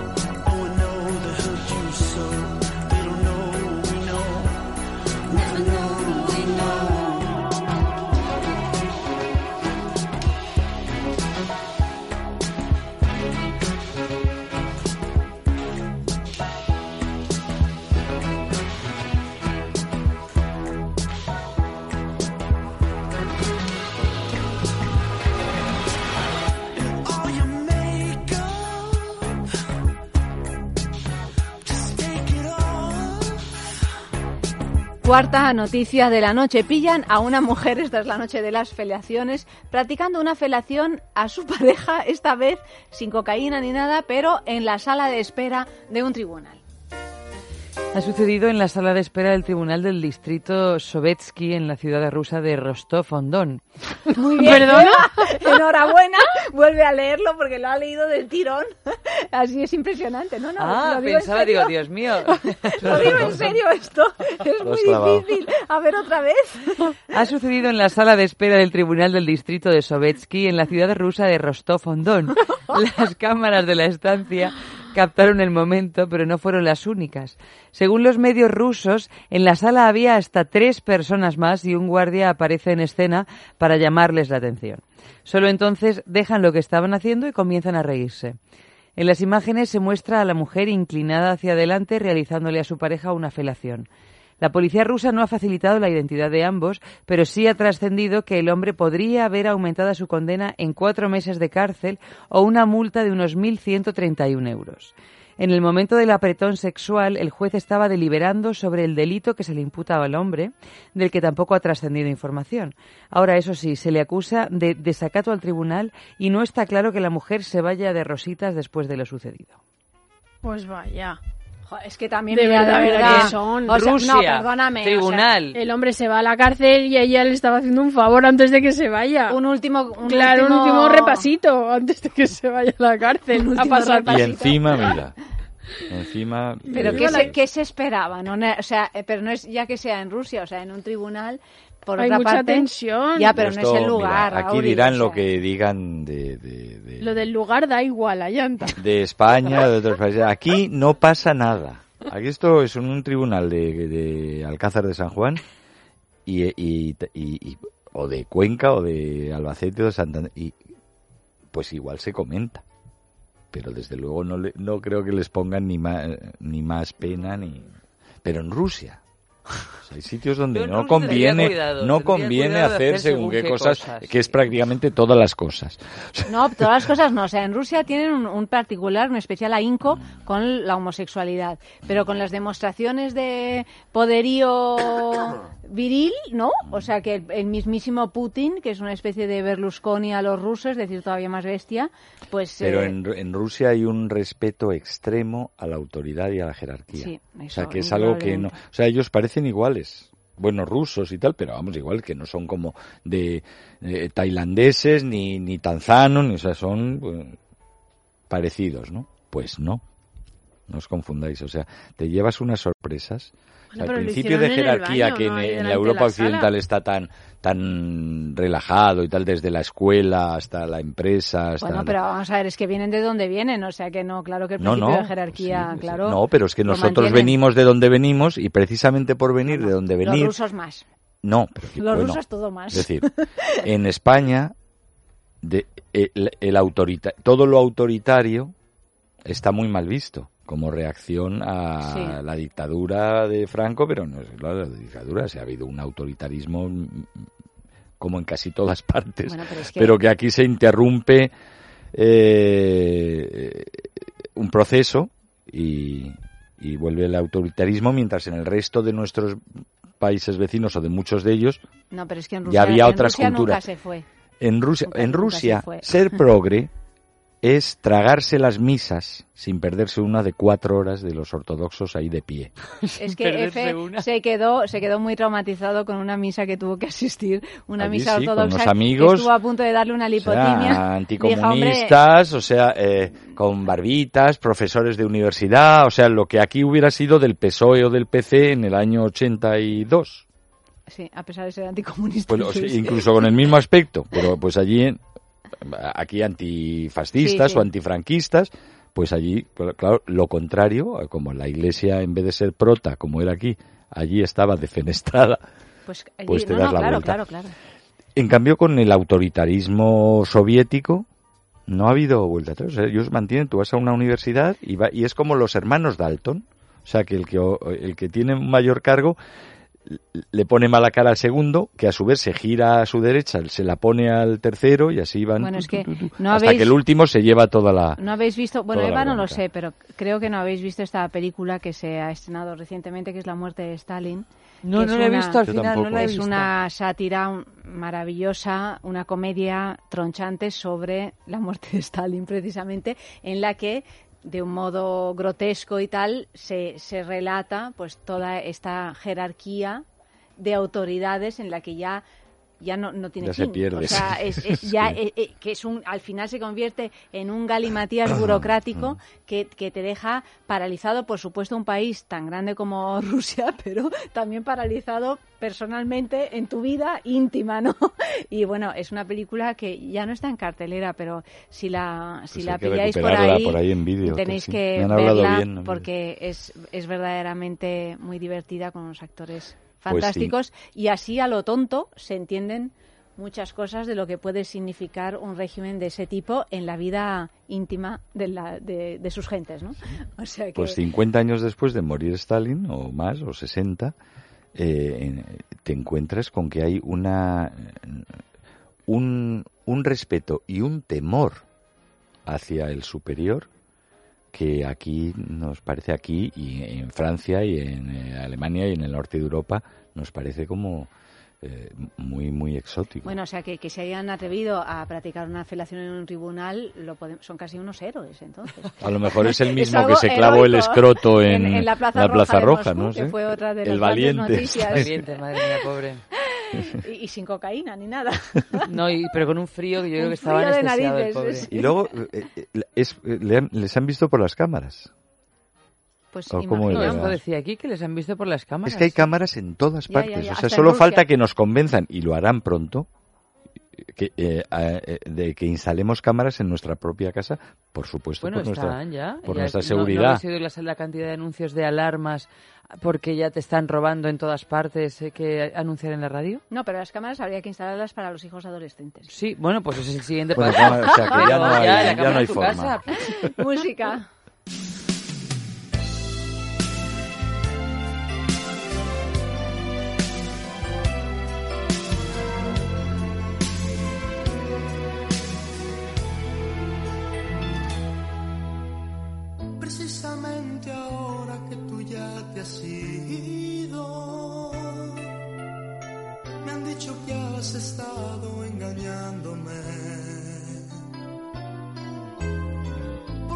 Pronto tienes tantos enemigos,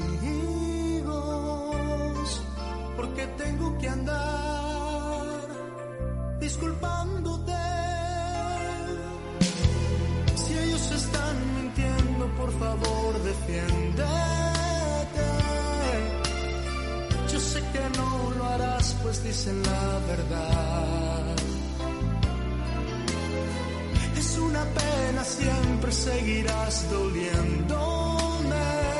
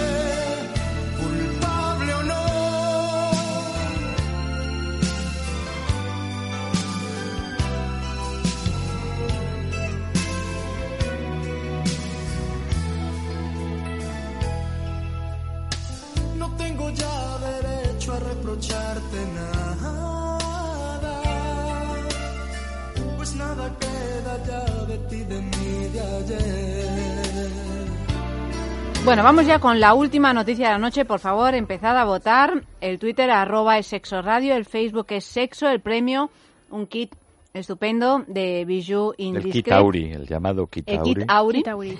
Eh, titular, el anillo de compromiso se convierte en piercing. Finger piercing es ponerse un piercing en el dedo. La nueva tendencia que está cobrando popularidad en las redes es el piercing nupcial. Para un defensor de esta práctica, creo que compartir el dolor de hacerse un piercing con la pareja genera un vínculo mayor que si solo compras un anillo de boda.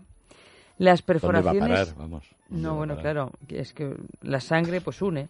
Las perforaciones dérmicas suelen constar de dos piezas, una placa plana que se coloca debajo de la piel y una pieza de joyería intercambiable que se ve en la superficie. Uno de los riesgos es que la parte que se queda bajo la piel no se enganche bien y empiece a moverse. Además es una zona delicada que puede sufrir muchos enganchones. Algunos prefieren seguir con la moda de entregar el anillo de pedida dentro de un aguacate. ¿Y en qué aguacate se coloca esto? ¿En el dedo o, o es que me he de un perdido algo? aguacate, no, Yo nunca he escuchado esto. Yo tampoco, pero parece ser que está de moda. Meter el anillo dentro de un aguacate. Sí. Pero, ¿y luego lo cerrarás o cómo? En el aguje- don- en- donde está la semilla del aguacate, entiendo ¿El que lo meten. Claro, el ¿Dónde está hueso, hueso? donde está la semilla. Yo eso no lo había escuchado. Nunca un pastel. Un pastel, pero claro, sin caja, claro. eh, claro, sin caja. Metes el anillo, ¿no? No, es que también Una se ve vez en me las metieron un ajo que- en un que pastel, sí. Abren el- la cajita de... ¡Oh! No, pero de verdad, lo del piercing no hace No, falta. no ¿De hace dónde se pone en el piercing? En el dedo, en el, En el dedo, dedo, o sea, donde, tal cual, donde el donde- anillo de pedida, digo yo que será, bueno, de pedida o el anillo de casada, no, no sé muy bien qué, Pero qué anillo. dolor en Y un podían dedo, enlazar además. eh, los anillos y, y eso es, que le- o sea, tener que ir juntos, Encadenarte, claro, encadenado, encadenarte ya hasta, por los siglos de los siglos. hasta- Pero, bueno, este es como el concepto de mm, los candados, ¿no? Sí, en el, en el, En el en los des Amants de puentes París. o, en el, eh, o, o colgado como, col- bueno, como un colgante, como collarcito, ¿no? El tema del esclava. candado que a mí, bueno, la esclava, ¿no? A mí son todos conceptos esclava, que- sí. que me entran ganas de salir corriendo y, y para siempre, ¿eh? O sea, como un- Sí, es verdad ¿no? lo de la Una esclava, es claustrofobia. cierto, que se llamaba esclava, pero vamos, esclava que es Sí, esclava, de moda. Es que mira qué nombre también. Sí, pero vamos, yo tuve una para mi comunión y todas Sí. esas cositas, que tenía tu nombrecito y tu fecha de algo, no sé muy bien de qué. ¿La esclava de qué? No sé de qué era No, esclava, digo, claro, me imagino de la persona que que te la regaló, pues claro, vamos, yo, o sea- a mi tía o a mi tío, que creo que me la Que no es ¿eh? esclavo, es esclava, claro. Esclava, sí, sí, claro. ahí, ahí dejamos eso. Lo otro es un clavo. Y además es una esclava una herramienta de defensa, porque algunas esclavas, no sé si os acordáis, que eran prácticamente pues anclas de barco. O sea, que veías la cadena anzuelos, sí, de- y puf, como te endiñaran Yo la con verdad eso es un que lo del golpecito. piercing, y esto es una opinión personal, no lo veo en ninguna de sus modalidades. Bueno, a mí me Yo prefiero parece... En el finger, en el dedo, yo la verdad... puf, Ah, bueno, viene en el pezón, No, no, no, no. y bueno, en el no. clítoris, No, bueno, no, eso y tampoco. en eh, la... No, pero no fíjate sé, una cosa de la que me he enterado, mm, pues hace poco, este fin de semana creo, que las brasileñas son las mujeres del mundo con más problemas de anorgasmia y un estudio serio, no de estos de los que solemos hablar aquí en muchas ocasiones, lo achaca a la Rey Juan samba. Carlos. A la samba. a la, a la samba por la rapidez del movimiento de la samba, que tiene que ver también con la posibilidad mm, de que una mujer que tenga un, cli- un piercing en el clítoris pueda sufrir anorgasmia por la estimulación constante que genera un, un piercing en esa zona. Pues pa- algo parecido a- explicaban de la samba, o sea, genera un movimiento tan, tan, tan, tan rápido sentido, que estimula el clítoris de una manera que luego ya cuando tú estás eh, eh, con otro tempo intentando llegar a un orgasmo, se te ha quedado anestesiado el, el, el órgano. El ritmo vacilón. sí, sí. No, pero cuando me lo explicaron dije, no me digas. Ritmo vacilón. O sea, que era... Mi cuñada me lo explicó, de hecho, Diana. Pero bueno, lo de lo de los piercing de anillo nupcial, pues eh, estas modas, eh, esta cosa que dicen, una gran moda, está arrasando en las redes, arrasan tantas cosas que supongo que, que arrasarán solo minuto y medio, porque hay cola de arrasar, es como eh, ese es de el, con- el consumirte de- por exceso, como lo que hablábamos de los desnudos fakes, que bueno, pues ya todo arrasa en la web, no da tiempo. Pero eh, tiene sentido dentro de cierto tipo de gente que, pues, eh, sin llegar al body art, pero que gusta de esto del piercing, como elemento decorativo, como elemento de identidad, como, bueno, pues hay gente que, como antes eh, estaban los que se tatuaban, sí, en plan- y, y siguen Sí, estando sí, los profesionales, luego los advenedizos, los que ahora todo el casi todo el mundo lleva un tatuajito, o Una dos, moda, ¿no? es una moda eso. pues con el piercing supongo que la gente que está en ese rollo lo considera, dice, ah, pues vamos, si total me lo voy a poner para cualquier otra cosa, para nada, para por el solo hecho de llevarlo, ¿no? Sea en un pezón o sea en un dedo. Yo o tengo sea una amiga que en un momento así de locura, una amiga, una hermanastra, que en un momento de locura adolescente se puso un piercing en la lengua a- a- ayudada por otra descerebrada apoyando la lengua en el este del pan. Guau. Y con un... O sea, os imagináis la situación, Sí, ¿no? O sea, sacas la sí, lengua, la apoyas en el este para cortar pan y con un martillazo pues le pones el... Pero ¿por qué no? Pero si el- es una cosa muy accesible económicamente, ¿no? Hacerte un piercing. Pues decidieron, no sé por qué, pues ya te digo, en un acceso de locura adolescente, hacerlo así porque no debían de tener ni los ni Son 50 edades- céntimos. son edades Son malas. edades difíciles. Sí, pero, pero es que Bueno, te puedes quedar... El- el- y, y le, y le dije, pero... O sea, cuando me lo contó, estuvo a punto de darme un vaído a mí. Le dije, ¿pero te dolió? Le pregunté, claro, no sabía qué preguntarle. Y me ¿Qué dijo, se le pregunta a alguien que ha hecho semejante barbaridad? y me dijo, muchísimo. Y digo, no me extraña, hija. Pero lo peor de todo es que, claro, se le generó una infección porque además son, son lugares eh, muy delicados en ese sentido, que se le puso Que la lengua... curar. Se le puso la lengua como una naranja, o sea que no podía cerrar la boca, no le cabía la lengua en la boca y al final, por supuesto, se tuvo que quitar el piercing y, y curárselo con antibióticos y tal. o sea Bueno, mucho, fue claro, Madre terrible. Y la madre lengua, además, que es un medio húmedo. aterradora. sí, sí. En fin, O sea hay- que no lo hagáis en casa. hay que tener cuidado porque Si son... No lo quieres hagáis en hacer, casa. te vas a un lugar, ahorras un poquito porque debe de costar una cosa muy accesible Sí, y te lo y haces ya bien. está, y ya sobre todo no puestos. te arriesgas a perder la lengua porque es que, claro, Incluso si se hace bien, siempre hay un riesgo de infección, pero en un pendiente. o Pero sea, claro, Además es que pero desde luego, si ya lo vas buscando, y ya te... Pues claro, pero... Claro, vamos, En fin, oh, por Dios. Nada. Yo en las del microbikini, por redondear un poco la noche, pues un piercingillo tampoco lo veo mal. Yo sugiero que se, que se tatúen De- donde- de- eh, debajo, el nombre, de, de- ¿no? de O- cualquier o la parte inicial oculta por el microbikini. Sí, perdón. Yo sugiero que se tatúen la inicial del nombre de, de- de con quien te vas a casar en el pubis. Te parece una buena opción. Antes que el, el Eso sí que es para toda la vida ya. Claro. Eso sí que es un vínculo. No, perdona, pero yo un no sé si te vínculo acuerdas, tremendo. Una vez, Eva, que entrevistamos a, a un- unas gentes que, que tenían mucho nombre haciendo tatuajes, que decían que cuando les pedían lo de tatuar el nombre de la media naranja, que siempre lo tatuaban de una manera que luego aquello se pudiera pudiera reconvertir en otra cosa. customizar. Sí. Claro. O sea, se pudiera, pues del la A se pudiera convertir en En una, una flor, en una oveja eh, en el campo. O sea, No, porque es claro, es una cosa que No, pero sí, yo invito, sí, de- una, un tatu- no tu media ¿quién lo hubiera naranja en el pubis, sí. Sí, sí. ¿Quieres un vínculo de verdad? Ahí lo tienes. Yo, yo lo dejo ahí. Y en letra imprenta. Bueno, queridos, vamos a votar. Subimos un poco la música. Es más, Ay, sí. antes leemos los titulares, Eva, La humillación. que son, os recordamos, el Twitter, arroba es sexo radio, el Facebook es, es sexo. Y los titulares son los Los siguientes. titulares, noticia número uno. Dos hombres tanzanos se juegan a sus mujeres en una apuesta deportiva. Titular número dos. Un médico mata a su amante al ponerse cocaína en el pene y practicarle sexo oral. Noticia número tres. Expulsan a cuatro alumnos por difundir un deepfake porno con la cara de sus profesores. Noticia número cuatro. Pillan a una mujer practicando una felación a su pareja en, la sala de espera de un tribunal.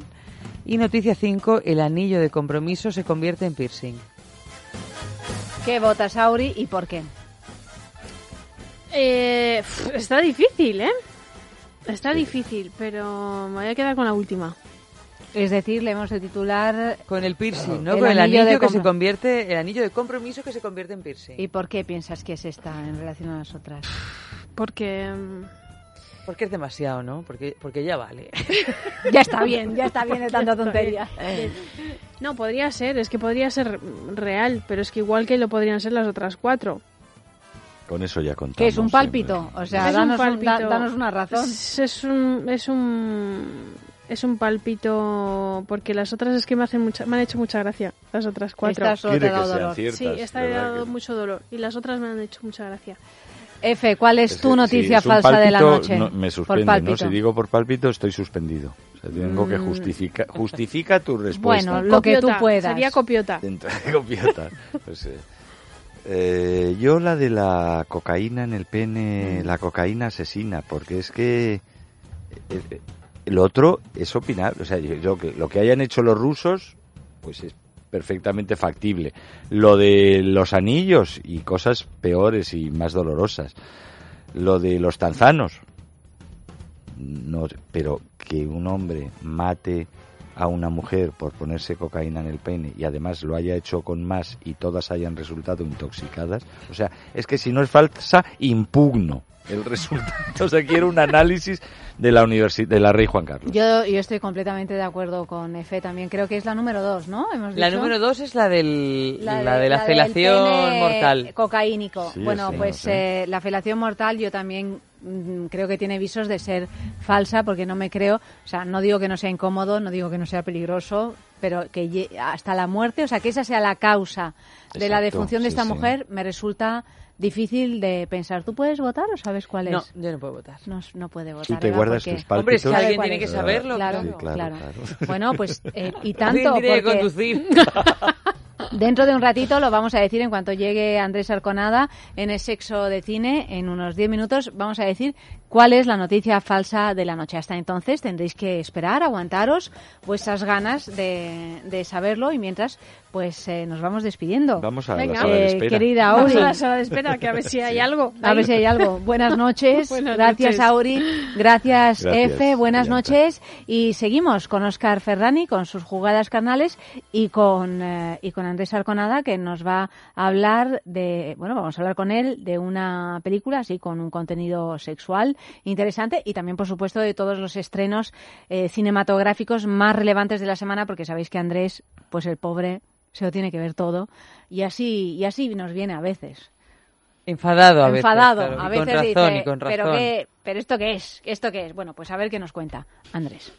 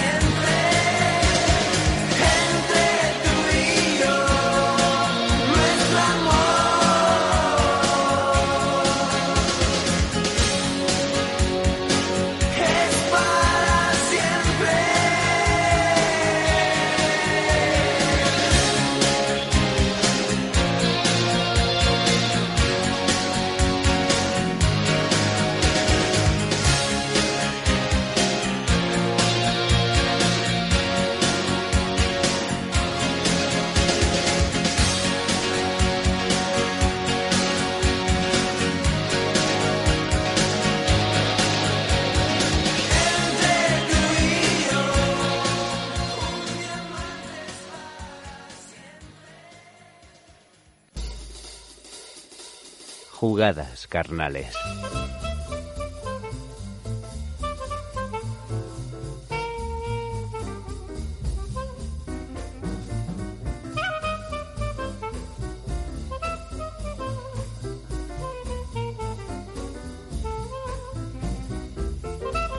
Uf, estaba intentando tomar aire.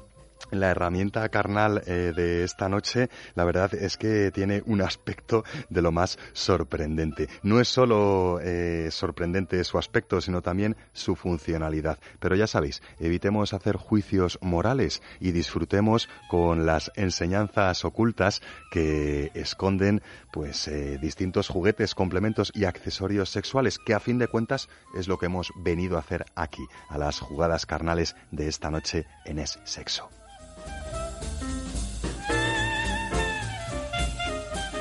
Bienvenidísimos sean todos ustedes eh, a otra entrega de Jugadas Carnales, la última de la semana. No sé si la más extraña, porque este juguete que tengo aquí en la mano, la verdad es que es sorprendente no solo a la vista, sino incluso al tamaño. Eh, la caja es bastante grande, no es un juguete apto para guardar en el bolso, eso sí que puedo adelantároslo. Desde luego es una herramienta carnal, eh, podría decir que casi casi única.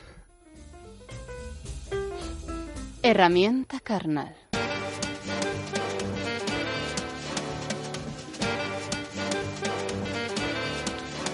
Bueno, tengo aquí un busto, un asistente masturbador en forma de busto. No es ni más ni menos que la reproducción, pues, hiper, hiper realista de eh, el torso superior de un cuerpo de mujer con unos senos de lo más prominentes. Es un busto hiperrealista de pechos femeninos realizado en ciberpiel. Ese material, pues casi, casi, casi, casi tan, eh, tan parecido a la piel humana.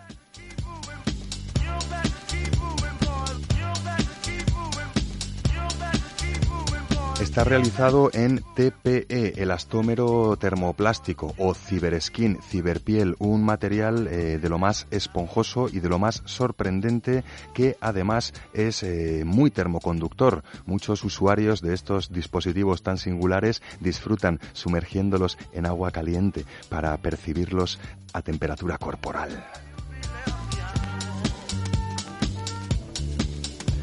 Bueno, he perdido aquí mi chuleta para deciros exactamente lo que pesa. Desde luego, bastante más de 200 gramos, me atrevería a decir, 300 gramos. Y eh, por la parte de abajo, por la contraria al volumen que muestra el torso de clavículas, pecho y justo termina por debajo de los senos, eh, es plano para que podamos posarlo sobre una mesa o sobre el colchón y quede completamente estable mostrándonos la reproducción de estos generosísimos pechos femeninos. No sabría deciros la copa, pero vamos, es una copa bastante, bastante generosa. Mi mano es grande y cuando la coloco encima las yemas de los dedos no llegan al final de- del pecho que este busto en ciberpiel. Anatomía carnal. Uf, eh, bueno, una herramienta carnal eh, que no solo reproduce una anatomía carnal, sino que además está preparada para afectar directamente, pues, eh, en una anatomía carnal tan masculina como podría ser el pene, por ejemplo. Así es, amiguitos y amiguitas, hemos dicho que hoy no íbamos a juzgar a nadie. Este dispositivo sirve para lubricarlo generosamente en el escote de esta reproducción de senos femeninos y deleitarse con una suerte o un tipo de asistente masturbador masculino muy singular, en forma de busto hiperrealista, que ya os digo, reproduce pues unos senos, unos pechos femeninos con todo lujo de detalles, con su aureola, con su pezoncito, con la escotadura supraesternal del cuello y que en fin está preparado no solo para dar gusto al pene, sino también a la imaginación y a la capacidad de jugar de quien desee dejarse seducir por sus encantos. Bueno, el pene y todo lo que va detrás de él, eh, el sentido del tacto en general, eh, será el protagonista de, anatómico ¿no? de, de esta herramienta carnal tan singular, este busto femenino. Jugada carnal. Os he dicho que iba a ser eh, breve. Mm, la fundamental, hay gente que utiliza inyectores o lubricantes, eso sí, siempre a base de agua. Los inyectores son esos dispositivos que donde pones el ojo pones la gota de lubricante, una especie de jeringuillas ergonómicas redondeadas para lubricar de forma precisa, no manchar el resto del juguete, justo el escote y pues bueno, mm, reproducir esa práctica sexual que algunos llaman cubana aquí en España, ¿no? Estimular el pene con el escote. Es curioso que en Cuba le llaman hacer una española, ya sabéis, eh, pues em, sorpresas que nos da el lenguaje verbal humano. Más. Bueno, hay gente que lo utiliza no solo para estimular su pene y masturbarse de forma asistida y singular, sino también, como todos los asistentes masturbadores no tan hiperrealistas y tan curiosos, ¿por qué no decirlo?, para realizar ejercicios de control eyaculatorio. Más. Bueno, eh, mucho más eh, a nivel decorativo, porque ¿qué más se puede decir? Mm, distintas formas de estimular el pene con unos senos, pues así podréis estimular vuestro pene, pero en este caso los senos no son de nadie. Los senos son una herramienta carnal, ya os digo, hiper blandita, hiper sorprendente en su aspecto e hiper sorprendente eh, al sentido del tacto. Casi casi cierras los ojos y parece que estás pues tocando los pechos de una mujer eh, los pechos de una mujer eh, un poco más firmes de lo normal. Pero vamos, eh, los pechos de una mujer, que estoy entrando en un jardín difícil. Bueno, más eh, es dejar de juzgar. Aquí están estos dispositivos. eh, hay personas que los utilizan pues con muy buenas intenciones y que además pueden permitirse su precio porque no está de más decir que no son herramientas carnales especialmente baratitas. En cualquiera de los casos, mucho más en vuestra imaginación. Ya sabéis que seguro que hay muchas otras maneras de estimularse. Me está llegando un mensajito de algunas chicas que utilizan estos pechos tan voluminosos para hacerlos frotar con su vulva y disfrutar de manera bastante curiosa, estimulando sus labios vaginales y su clítoris. Bueno, esta y otras muchas maneras de jugar podréis imaginar en vuestras conciencias sexuadas.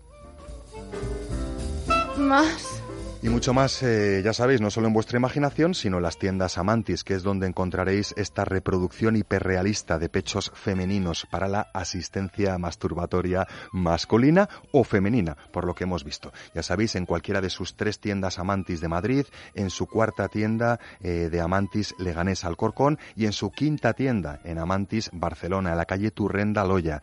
En cualquiera de esas tiendas podréis tocar, ver, oler eh, todas las propuestas Amantis, pero también podréis hacerlo de forma virtual, accediendo a su completísima tienda online a través de www.amantis.net.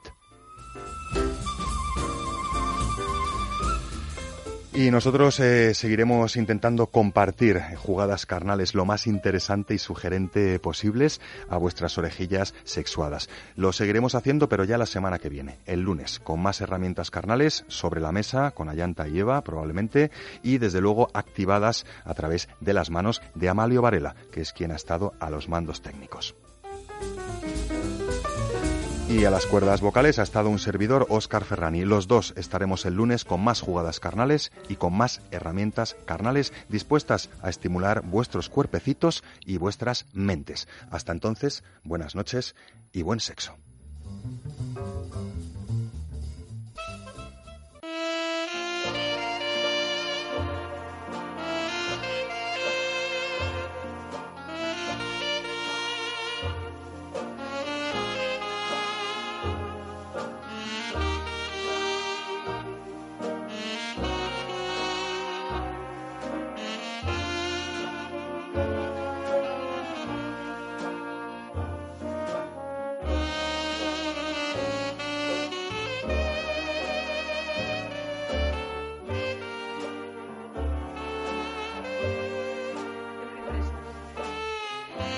Andrés Alconada, buenas noches, querido. Buenas, buenas. Bueno, bueno, qué curiosidad, mm, qué, qué está pasando en Málaga, porque te sigo un poco en Twitter y, y veo que no paras. Pues no, pero bueno, ya viene a ser habitual, ¿no? Málaga eh, es trabajo, trabajo y más trabajo. Y mal cine, mal cine, mal cine. ¿Mal cine? Uf, ¿En serio? este año está siendo una de las peores ediciones desde mi punto de vista. No asalta todavía la película sorpresa. Bueno, quizá las distancias que se proyectaba el, el martes, eh, bueno, eh, dentro de lo que estamos viendo puede que tenga alguna posibilidad, pero comparada con las otras, claro, porque tampoco es una gran una gran película. No, no, no está siendo un buen festival y además la parte de películas eh, sudamericanas, latinoamericanas, centroamericanas, como las quieras llamar, son terribles, pero terribles de tener fuerza de voluntad para aguantarlas. O sea, es algo Pero que bueno, yo no Andrés, entiendo. el año no pasado entiendo. fue mucho mejor, ¿no? Sí, además saltaron dos películas que Sí, luego sí. dieron mucho que hablar, tanto eh, el verano de 1993 como eh, la película de Natalie Poza, que luego se llevó el Goya y tal, ¿no? Bueno, pues eran dos películas que ya saltaron a la palestra y que ya esa nos interesaba bastante, más luego había otras que, que no estuvieron nada mal. Pero en esta ocasión, bueno, yo no sé, además, eh, lo de los sudamericanos es normal. Mira, eh, San Sebastián tiene un tiene un apartado de cine eh, latinoamericano fantástica, fantástico, donde va lo mejor. Eh, Luego está Huelva, luego hay una serie de festivales dedicadas a esta, con lo cual aquí ya viene eh, casi el desecho, lo que nadie quiere. O sea, poner películas por ponerlas, a mí me parece un error, lo diré siempre y lo seguiré diciendo. O sea, es que es que no puede ser. Eh, O sea, yo creo que eso se lo tienen que plantear. Y luego ha habido películas fuera de concurso, es decir, que llaman secciones premier o estrenos especiales, que son mucho mejores películas que las que estamos viendo y que no entendemos por qué no, no han estado en sección oficial. Es el caso de, de Jefe, es una película fantástica donde Luis Callejo se hubiera llevado ya el premio de interpretación fijo. Y, y yo creo que va a estar nominado a los Goya porque no sabéis cómo está, pero aparte es una comedia perfecta, de principio a fin. ¿Y por qué no está en la sección oficial? Pues no lo sé, o sea, no te dan explicaciones. Este es un festival que nunca da explicaciones. Eh, yo se lo preguntaba a la propia distribuidora y tampoco lo entendían, ¿no? Lo que pasa es que salió muy reforzada de aquí, viene muy bien, se estrena en junio o en julio, ahora no, no, no me acuerdo muy bien la fecha, y, y ha salido muy reforzada porque le ha gustado a todo el mundo, ha tenido unas críticas magníficas, así que, bueno, pues mira, le ha servido como presentación a medios que, que siempre viene bien, ¿no? De, de alguna forma. Es verdad que faltan algunas, pero de lo que falta por los argumentos, por ver un poco, tampoco veo yo que, que bueno, que, que ¿Pero vayan es a- un problema de la dirección del festival o porque crees es que un hay problema de que no puede una televisión patrocinar esto. Eh, no puede ser porque entonces las otras televisiones no participan y, y entonces se guardan el material. Es que está más claro que el agua. Es decir, esto lo patrocina Antena 3. Ujú. Eh, entonces se inauguró con una película de Antena 3 que, mm, que se estrena esta semana, que se vio de preestreno. Eh, se cierra con otra película de Antena 3. mm, se va a proyectar. Y eso es eh, una novedad, o sea, antes no lo patrocinaba Antena 3. Sí, no, sí, pero eh, las otras televisiones hacían como, bueno, pues, eh, pero por ejemplo Telecinco, ninguna de las que va a producir Telecinco están aquí. eh, de televisión española solamente ha habido una. eh, no, no participan. Y, y entonces tenemos que ver de todo lo de TV3, que, que hay seis películas producidas por TV3. Yo no sé dónde saca dinero TV3, o sea, te lo digo sinceramente, pero bueno, hay seis películas de, de TV3 eh, con el cual además hay mucho mosqueo, ¿no? Porque con todo el rollo de Cataluña ahora mismo, eh, parece que no, pero, pero los del sur lo viven de una forma mucho más intensa de lo que yo pensaba, ¿no? Entonces, eh, la gente no se acostumbra mucho a que las tengamos que estar viendo en catalán subtitulada y, y silban al principio, el público silba, ¿eh? Eh, porque bueno, eh, si no quieren, eh, que es un festival que, que se llama Festival de Cine en Español, entonces tampoco es una televisión que esté abogando mucho por la españolidad ¿no? de, de sus películas. No, no, entiendo muy bien lo que está pasando este año, pero, pero nos estamos aburriendo mucho. Es verdad que mucho trabajo, porque sí es cierto también que se presentan películas que vamos a ver, pues a lo mejor a partir de septiembre o, o bueno, en fechas eh, más o menos cercanas, que nos proyectan un poquito para que lo veamos y son títulos muy fuertes, como por ejemplo el último de Sorogoyen, por ponerte un ejemplo, o estamos viendo también avances de series de televisión eh, producidas por Movistar o por Fox. El otro día se presentaron dos capítulos de, de Vis a Vis, eh, de Quién mató al padre, es decir, que lo produce Movistar. Pero yo creo que eso no es cine, o sea, es, otro, es otra cosa, ¿no? Eh, no, no lo entiendo muy bien. Luego hay una sección de documental eh, y de pronto en sección oficial nos van a meter un documental de Alejandro Sanz. O sea, tampoco Eh, Y, y entiendo Andrés, bien. cotilleos así ya más eh, alimenticios, porque hemos visto que ha estado Guillermo del Toro, ¿no? Que Sí, le han quizá dado lo mucha más, pu- publicidad. lo más destacado. ¿Le lo que- pudiste alcanzar? Sí, o, sí? pero bueno, muy poco, porque eh, eh, una vez más, eh, mira, yo eh, sé que esto va a sonar muy mal y me está oyendo alguno. eh, la organización de prensa es fantástica, fantástica. Yo no, o sea, la gente que lleva la prensa, que intenta eh, de alguna forma ayudarnos junto con las eh, distribuidoras, los jefes de prensa de distribución. eh, bueno, pues intentan hacer todo lo posible dentro del espacio que da este festival, que sigue sin pensar en la prensa. Es una cosa tremenda por parte suya, pero son muy catetos. Eh, yo lo he dicho, lo diré y lo seguiré diciendo hasta que me demuestren lo contrario. Son catetos en todo, o sea, lo que les gusta es la foto. Entonces, se los llevan a tomar por saco, perdón por la expresión, a hacer unas fotos al muelle de no sé dónde. Con lo cual se pierde un tiempo tal. Eh, les tienen, porque el alcalde quiere comer con ellos, dos horas y pico de fuera, en el caso de Guillermo. Con lo cual, a la hora de trabajar, trabajan muy poco. No, no, eh, Guillermo pudo trabajar una hora y luego dio un masterclass que se le puso al alcalde que diera un masterclass, con lo cual tuvieron que suprimir casi toda la prensa. Es decir, es verdad que la masterclass de, de este hombre, como es genial, eh, yo le conozco desde hace muchísimos años, y, y sigue siendo el mismo, da igual que tenga Oscar que no. Es una persona muy sencilla, es una persona con, con un ingenio eh, tremendo y es muy atractivo cuando habla, ¿no? Es una de esas personas que te enganchan. Pero eso no es encuentros, ¿no? Entonces traer a un señor que con toda humildad, después de haber ganado un Oscar, que para ellos Málaga debe ser como ir a Chichihuahua en México, pues eh, bueno, pues es de es, eh, motivo de admiración eh, en ese sentido pero que no, no te da la cercanía, es que no da tiempo, es que está todo pensado para la alfombra roja, para las fotos con las autoridades, para que saquen las revistas del corazón, es lo único que les pone. Bueno, y algo del corazón que nos puedas decir, entonces. No, no ha habido- ¿Alguna no. actriz guapísima? Todas, Eh, eh, todas, las que vienen, es verdad que luego eh, vienen todas, eh, vienen muy guapas, tanto eh, para cuando se encuentran con la prensa, porque sabes que hay mucha televisión y entonces vienen guapas, vienen preparadas y tal, y luego la forma roja, tengo que decirlo que están todas impecables, o sea, puede ser incluso a veces más guapas que en la propia forma roja de, la, de los Goya, ¿no? Eh, a vuelta a destacar, es que es, es, una, es una elegancia innata la que tiene Belén Rueda, porque desprende muchísima luz. Es, un, es una mujer que a mí me sigue sorprendiendo, tanto encima de un escenario como en una película, como por la calle. Es decir, eh, la, prensa nos recibió, mm, pues a lo mejor que era con, nada, con un pantalón y una blusa, pero, pero es como lo sabe llevar, como ella es tan amable, tan cercana, ta- tan, tan guapa en ese sentido, porque es muy guapa, que de alguna forma ya mm, te, te quedas fijado en ella, pero luego, claro, va por la noche y lleva esos vestidos de Carolina Herrera o, que, que, que son fascinantes, o sea, que es que es como, yo creo que ella se prepara en España como si fuera los globos de oro, entonces mm, ella da glamour, es una persona con, porque es verdad que tiene que tiene muchísimo glamour, ¿no? Y- pero vamos, eh, han pasado muchos rostros populares, sobre todo, ya sabes que lo que venden revistas de femeninas son las mujeres más que más que los hombres y han venido rostros, insisto, muy muy populares de, del cine y la televisión de España, han venido las series evidentemente de Antena 3, entonces están todas reflejadas en fotos, etcétera. Y también está Alejandro Sanz, Andrés, porque dices que se va a presentar no, un no, documental no, suyo. no, eh, no, supongo que hará la presentación en Madrid, Alejandro. Ah. Pero supongo que hará. Además, bueno, si viene Alejandro, Alejandro lo único que hace es, eh, sería como mucho una rueda de prensa.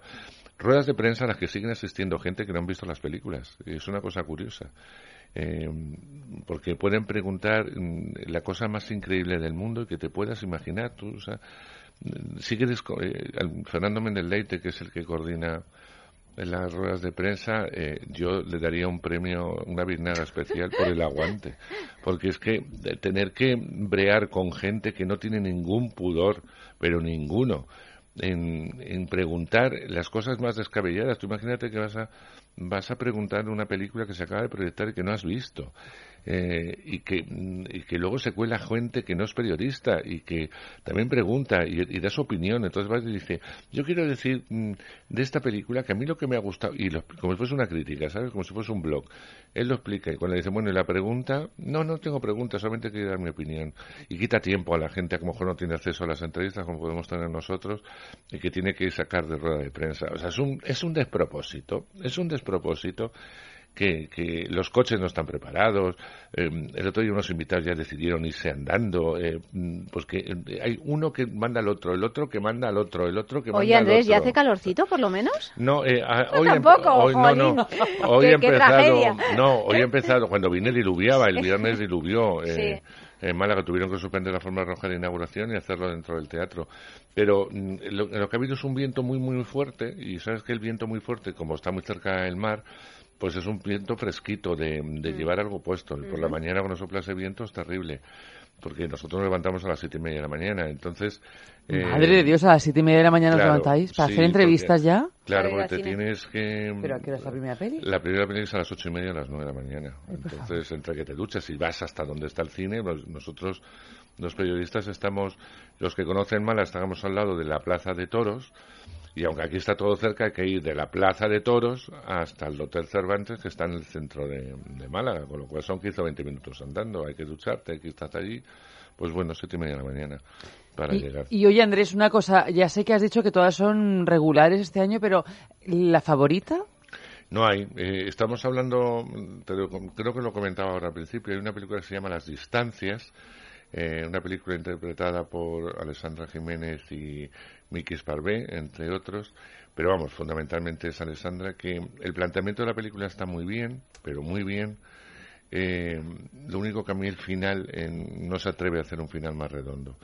Y a mí eso me, me mata la película. Pero bueno, eh, se puede se puede ver bien. Es una reunión de amigos de la universidad que quieren darle una sorpresa a un compañero eh, y amigo que está en Berlín, que les dice que ha triunfado. Evidentemente no ha triunfado y van allí y tampoco les une mucho o casi nada, ¿no? Son o sea, esas cosas que te empeñas a mantener y que no sirven para nada. Con lo cual, la idea de partida es muy buena, el desarrollo está bien, hay algún momento que decae, pero se ve, se ve bastante bien, ¿no?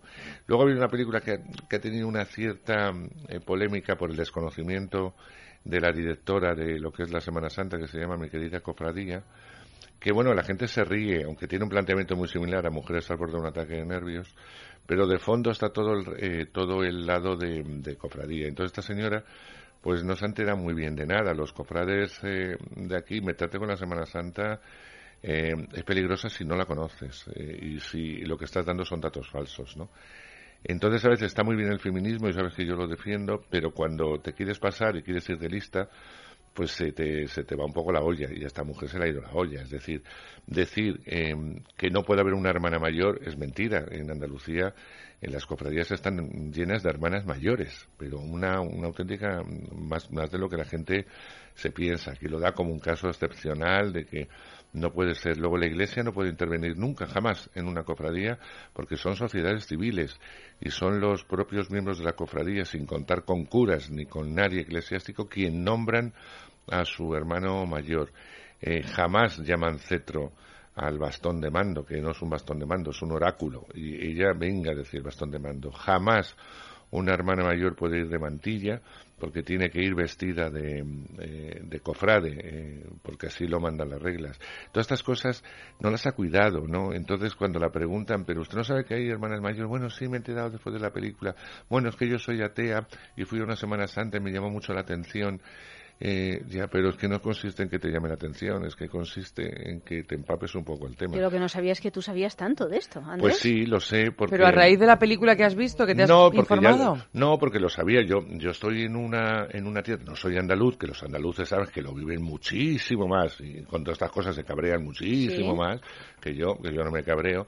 Simplemente me llama la atención el absurdo feminista a veces de, de una señora que plantea que una hermana mayor, mm, que la iglesia va a estar en contra, eh, que mm, eh, no puede ser una mujer, eh, que es una sociedad machista, cuando no, no es verdad. Pero bueno, en Castilla yo me he mamado las Semanas Santas y entonces eh, es el mismo proceso, es que es lo mismo. Sí, sí, claro, hombre, la O sea, organización es, es la idéntica, organización claro. es, es auténticamente similar. Lo que pasa que en Andalucía sabes que hay muchísimas cofradías, hay mucha más, mucho más interés en la Semana Santa, la viven de otra forma, la sufren de otra forma y sabes que lo llevan mucho en, en su corazón. Entonces, si te metes en ese tema, aunque sea un poco el adorno para contarnos, como os decía, una historia similar a la de eh, mujeres a borde de un ataque de nervios porque también va a haber una persona que le duermen con, en vez de con orfidal, como pasaba en la otra, con Cipán, em, y, y, va a ocurrir miles de cosas a tres mujeres, mientras que están con el, que no el muerto, pero sí esta persona que está en coma con, con, la, con las pastillas que se han, se han puesto por error. Pues eso me recuerda ya. Pero bueno, yo reconozco que la gente se reía, que tiene momentos divertidos, porque sobre todo Gloria Muñoz, su protagonista, es fantástica, los actores están muy bien pero ya que lo vas a ambientar en la Semana Santa, ya que el tema central es que le han quitado el puesto por ser mujer a una, a, una persona que se merece ser la hermana mayor, hombre, entérate que no es un caso excepcional, que es que ocurre y que la Iglesia fundamentalmente no tiene nada que ver en la elección ni puede opinar. son sociedades civiles que se organizan por sí mismas, que pagan sus, que hacen sus propios estatutos, que pagan su dinero, sus cuotas, todo no tiene nada, absolutamente nada que ver más que con el icono religioso, evidentemente, que es la imagen y es la procesión, pero lo demás todo pertenece a las, a las cofradías, no es ni el párroco, ni el cura, ni, ni el obispo, ni nadie puede decir absolutamente nada de la organización de los cofrades. Y eso yo sí se lo exijo a un, a un director. La nota eh, de este festival, que es verdad que entre películas latinoamericanas y películas españolas eh, hay casi una mayoría de mujeres en la parte de dirección y eso eh, sí está bien eh, porque normalmente que cuando nos quejamos tanto de que a la mujer no le dan acceso a la dirección, que hay muy pocas directoras comparados con los directores, pues eh, todos tenemos que decir que es cierto, o sea, que diga lo contrario miente. Sin embargo, este festival sí ha procurado traer obras de, de, mujeres, pero yo a la hora de juzgar una película me da igual por quién está dirigida. O está bien dirigida, o es que me da exactamente igual. Hay una película que se llama Anadería, que es una película rara, que se puede llevar algún premio, pero es rara en concepto. Además es una película que duraba tres horas veinte y que la directora ha dejado en hora y media, es decir, quitar casi hora y media de película hay que ser muy hábil y eso hace que se despista mucho el espectador y sobre todo que tenga demasiados puntos suspensivos, que es lo que al público le puede sacar un poco de quicio, pero que al crítico le puede le puede gustar. Bueno, pero esta película, sí, al menos la directora, sí habla de lo que conoce, sí veo a una mujer que es mujer y que le pueden pasar una serie eh, de cosas, ¿no?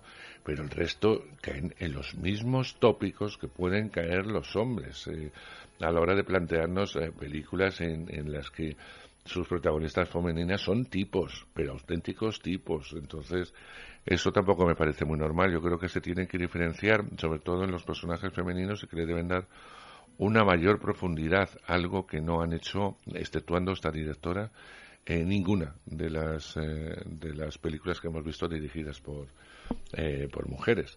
Así que bueno, pues ahí subsistiendo como se puede, que no es poco, y, aguantando el mal cine. Cuando sale algo entretenido, pues ya nos parece, que entre lo malo, cuando sale algo más entretenido, dices, bueno, pues está por lo menos. Ya uno llega incluso al entusiasmo, Andrés. No sé si al entusiasmo, pero sí es decir, bueno, mm, pues. Eh, pues bueno, se deja ver. Es verdad que además este festival cuenta con un público entregado, que parece que va, al cine por primera vez, como, como si fueran niños, van al cine como si fueran por primera vez, con lo cual son muy entusiastas. Ellos aplauden todo, aunque sea malo, pero ellos lo aplauden y, lo disfrutan muchísimo, y disfrutan sobre todo lo que es comedia, ¿no? Se va a presentar una peli eh, que, con dos personajes muy populares en Andalucía, eh, eh, ya hicieron El Mundo es Nuestro, una película que nació como muy pequeña, pero que de pronto mm, el boca a oreja hizo que fuera un éxito tremendo. Y ahora retoman eh, los mismos directores y actores retoman los personajes de otra forma porque son dos cómicos estupendos que se llaman entre ellos los compadres. Y además ya la distribuye una, una multinacional como es Warner. Y yo creo que esa película eh, se va a llevar el premio del público. Es totalmente disparatada pero eh, me parece mucho peor que la, que la primera pero sí es verdad que tiene muchos, eh, muchos guiños a Andalucía, muchos guiños sevillanos, pero los que son de aquí eh, entienden perfectamente ese juego. Yo no entendía muchas cosas y compañeros de aquí de Málaga me lo explicaban, ¿no? Me decían, no, porque mira, este es un personaje muy popular que nace en Sevilla, pero que luego em, se va a Cádiz y es triunfador en las chirigotas y no sé qué. Bueno, el resto de España no sé cómo va a entenderla, que a lo mejor le pasará lo que a mí, en cuanto que el chiste no le voy a, no le voy a coger, pero ellos eh, morían, eh, morían de, risa eh, ante tanto guiño y evidentemente yo creo que sin ningún tipo de duda el público asistente a esta película la votará como mejor eh, película de público, que eso no significa muchas veces que sea lo mejor, pero sí lo que más las ha entretenido. Aquí funciona muy bien.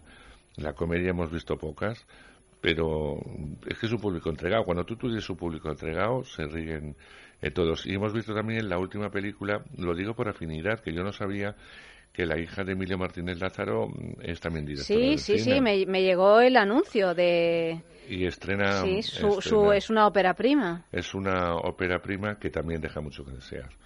Eh, tengo que decirlo. Se ve, se ve. mm, eh, Silvia Alonso, su protagonista, Bárbara Goenaga, que está también muy bien, y María Esteve, las tres chicas son estupendas y los actores están muy bien, pero es flojita, ¿eh? es una, una comedia que es lo que yo te decía un poco. Hombre, de verdad, muéstrame a mujeres de verdad. No me muestres mujeres tipo y metidas como en un cuentito de hadas, ¿sabes? Porque es que esto ya nos pilla un poco antiguo, ¿no? Y más de, de una chica que a priori no creo que sea muy mayor. No, no tengo el gusto de conocer a, a- creo que se llama Clara, eh, no me hagas sí. mucho caso.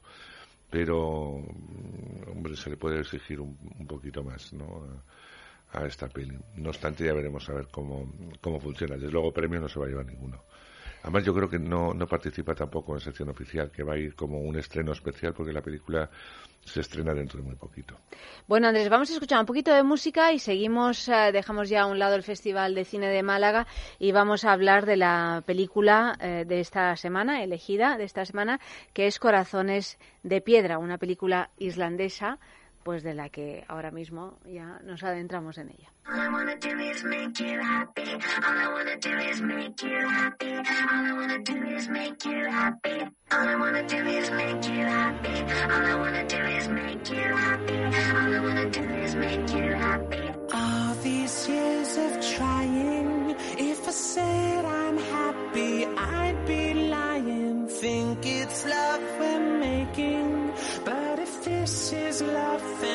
Watch me die on you.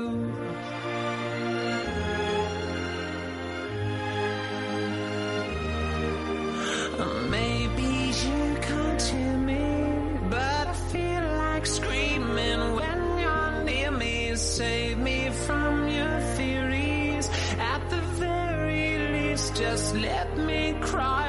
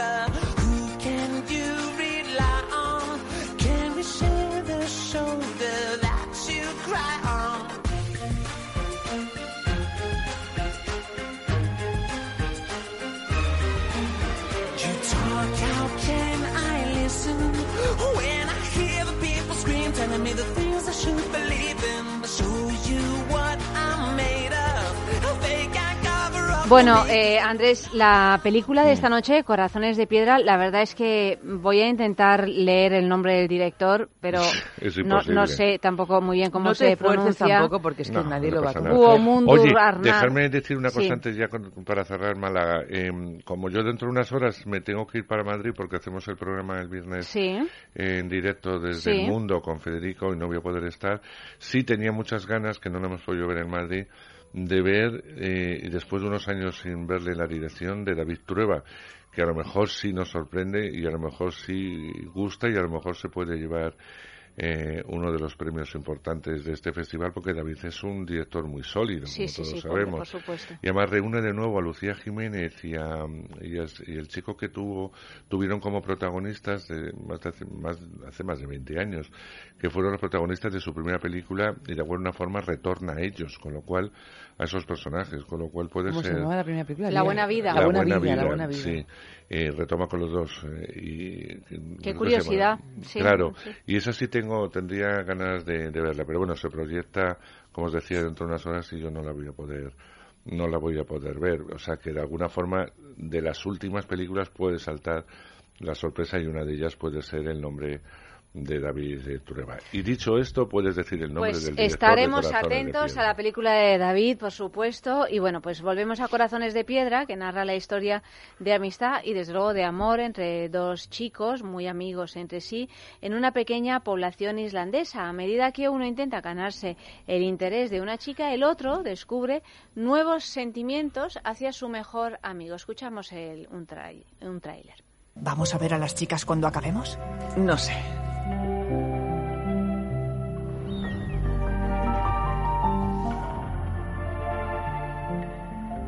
Hola.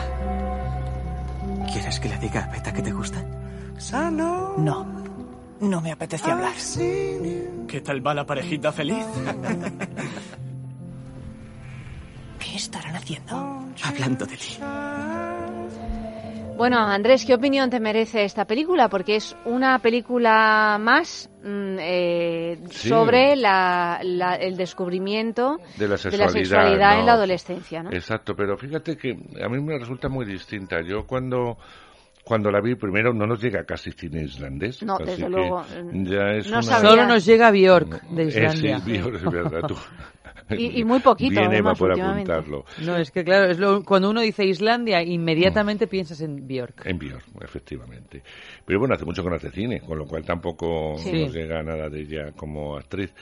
Pero bueno, pues ya te llama la atención, ¿no? Eh, entonces luego ves ves la película y dices, bueno, pues es una forma también de que nos cuenten desde desde un país en que, que conocemos poquísimo de ese país, de sus costumbres, de, de donde la noche es muy noche cuando dura y, de- y muy de día cuando es de día, ¿no?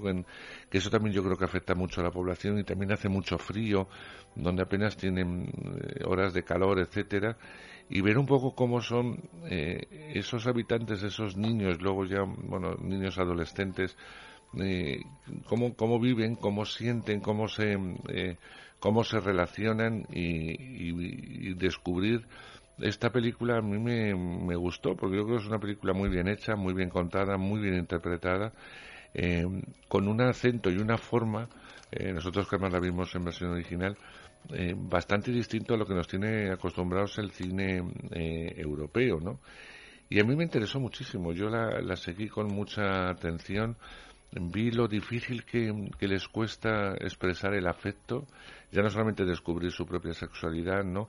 Cómo es esa secuencia que a mí me parece magnífica y al mismo tiempo terrible de, este niño eh, que tiene por primera vez una polución de noche, eh, no solamente se avergüenza, no sabe lo que le ha pasado, eh, tira su ropa, se va enfadado, es como un, como un shock absolut- absolutamente mm, tremendo porque nadie le ha explicado nada, ¿no? De, de algo que, piensa que es una auténtica humillación. A mí, eh, ante ese tipo de secuencias que yo no he visto mucho en el cine, aunque se hayan tratado, me parece que, que hay que verla y, y hay que verla con, con unos ojos muy abiertos. Es una película que tiene muchísimas lecturas, no sé qué os ha parecido a vosotras. No, bueno, a mí me parece una película indudablemente muy interesante, agobiante, como son. A mí todas las películas del norte mm, de Europa Agobian, sí, es me resultan Bueno, es que son ver, agobiantes la verdad, entre la eh. oscuridad, entre el clima. Sí, esta Eh, luz En este caso es una isla, tampoco puedes salir tan fácilmente. Eh, lo decíamos antes con Eva, ¿no? Sí, unos paisajes muy bonitos, pero madre mía, ¿eh? O, eh, eh, ¿A qué precio, no? ¿A qué, ¿A qué duro precio? Estas casas como de papel, ¿no? Estas casas prefabricadas. Estas familias con, con unos claros problemas afectivos, ¿no? Eh, e- estas pieles tan blancas y, y- y no, o sea, me, me resultan esta película y otras de las que hemos hablado siempre, eh, pues mm, difíciles de ver en ese sentido, ¿no? Y además mm, mm, eh, me parece que todas tienen un, un punto en común, ¿no? Que es esta profunda tristeza y Mm. esta falta de, de, De de afectos. horizonte. Eh, bueno, de- pero bueno, claro, de afectos. De, eso desde luego, ¿no? Pero un- una frialdad tremenda y una falta de horizonte, por tanto, en términos generales. Claro, si a eso le añades eh, el descubrimiento, la pubertad, pues claro, eh, es, es aterrador, ¿no? Porque igual que para una niña, pues puede ser terrible descubrir lo que es la regla sin que nadie le haya explicado nada, pues igual la escena que tú eh, estabas describiendo sobre la polución nocturna de este, de este muchacho, ¿no? O sea, está claro que la incultura, la ignorancia, la, la falta de comunicación afectiva es, es algo aterrador y es lo que suele de lo que suelen hablar estas películas, ¿no?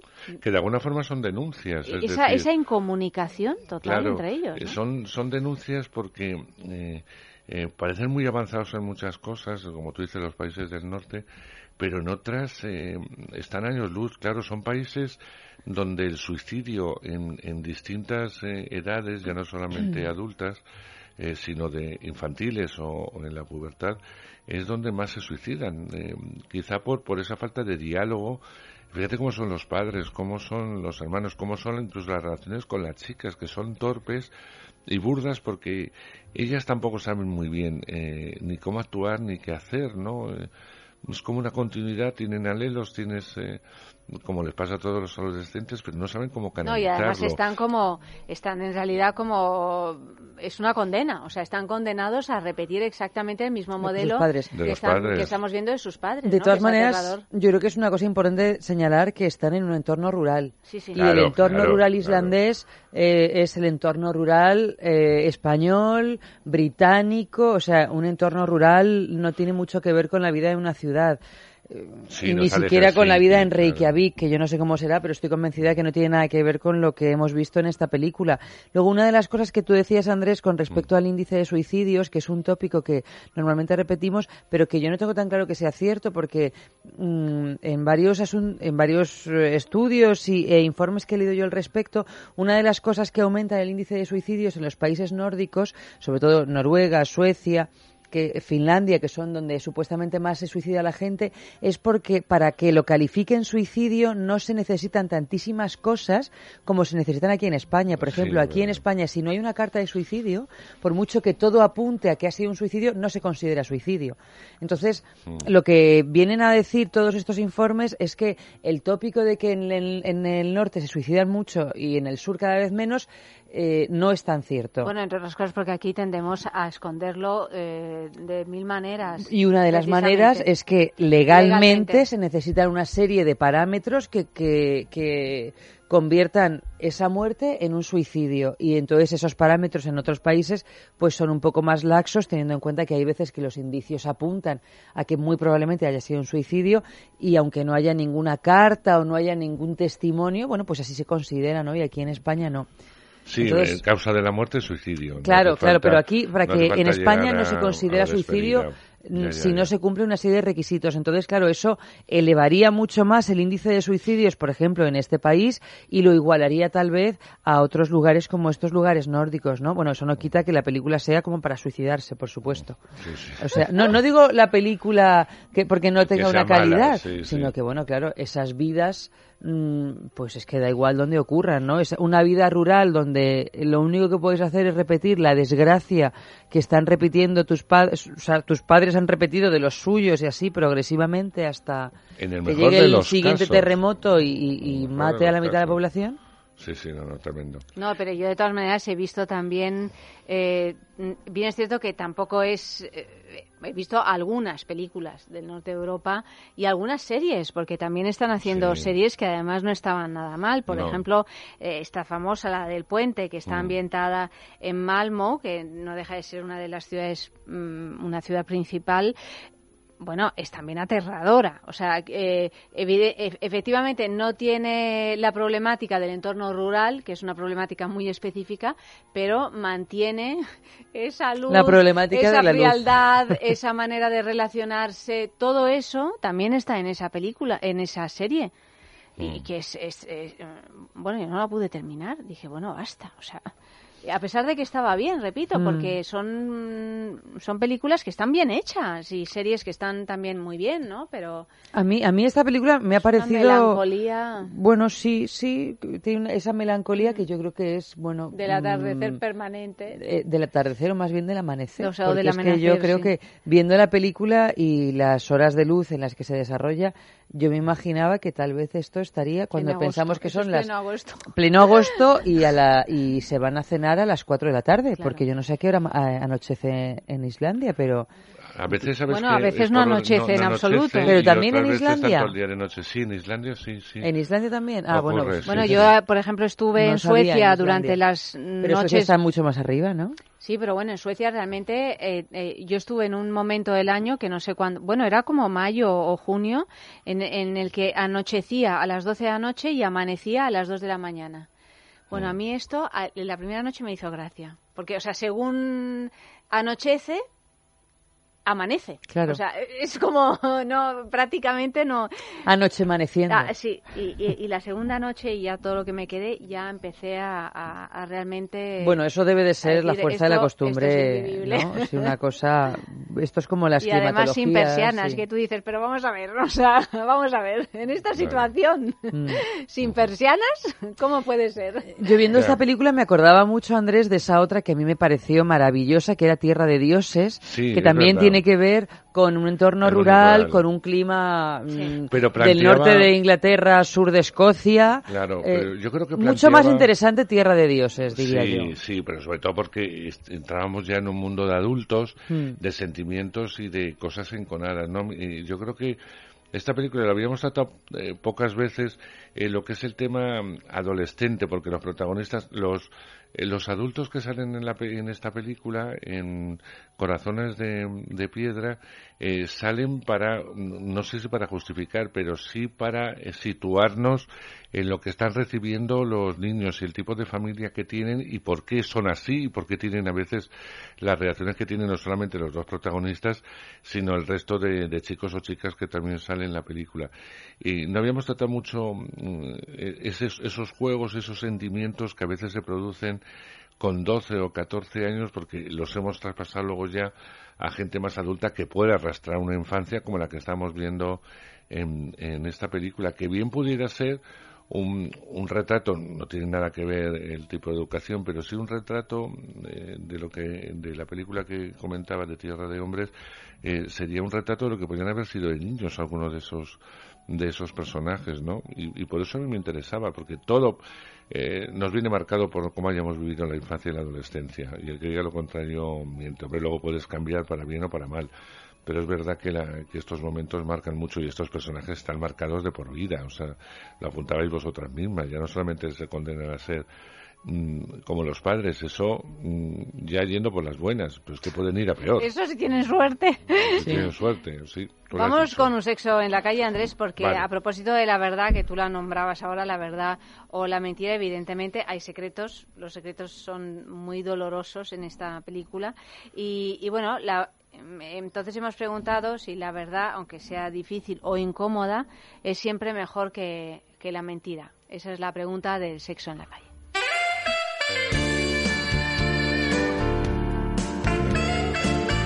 Pues yo creo que sí. Eh, en el fondo, acabamos de pasar eh, mm, mi pareja y yo por un- una situación en la que ha- nos ha sido mejor decirle la verdad a una persona eh, con la que hemos trabajado que decirle mentiras y al final pues siempre ha sido mejor, siempre ha sido mejor. Yo creo que siempre la verdad es mejor. Creo que sí, eh, con tiempo. Tomándose tiempo para, para poder decir las cosas de forma honesta, yo creo que sí. La verdad.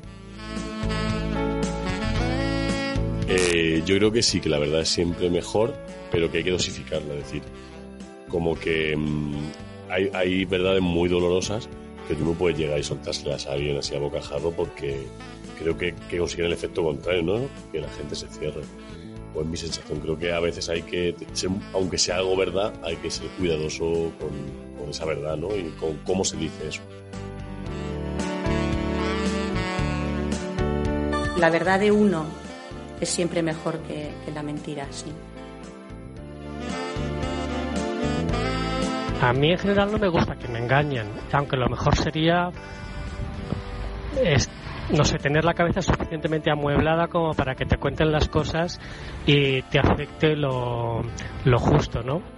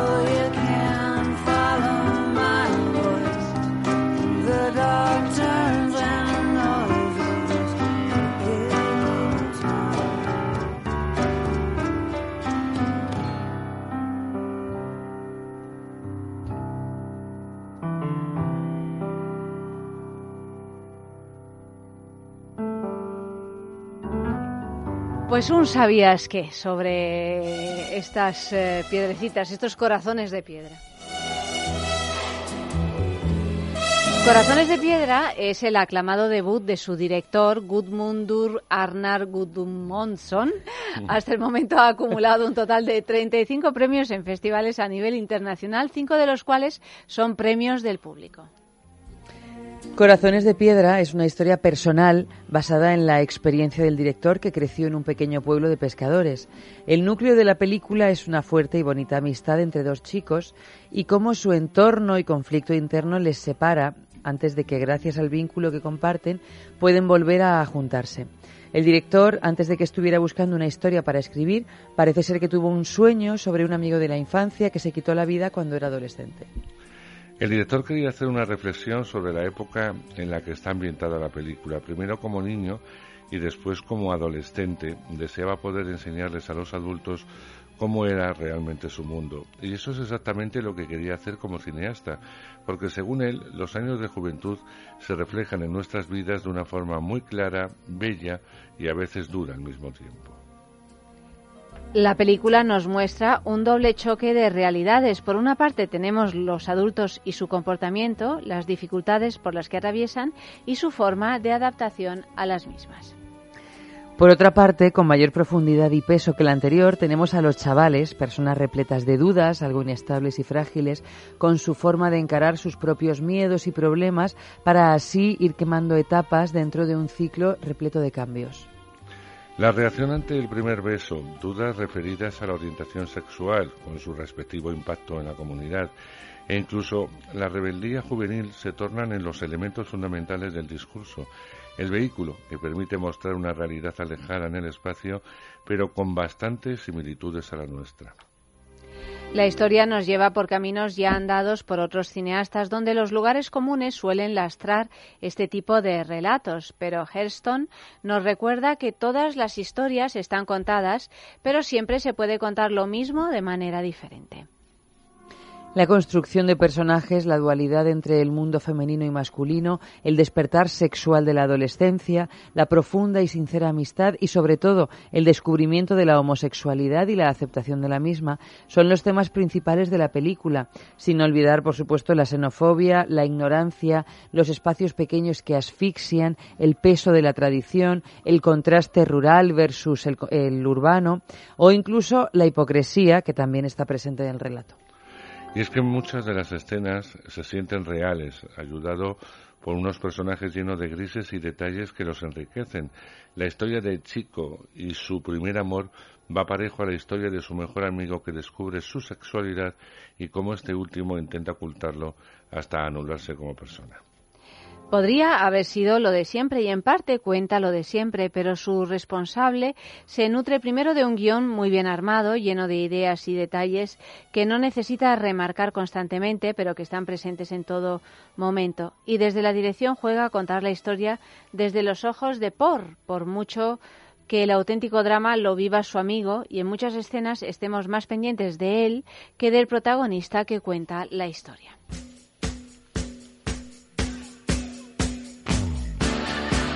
Heaven loves you. The clouds part for you. Nothing stands in your way when you're a boy. Clothes always fit you. Life is a pop of the cherry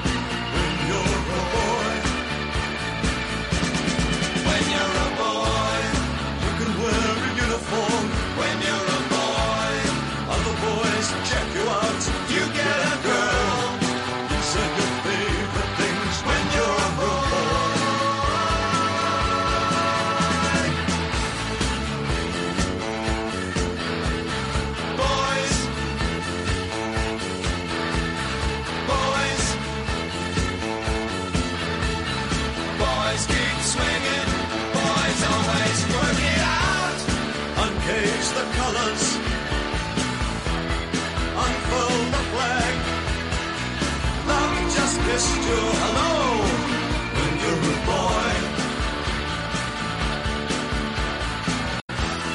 They'll never clone ya.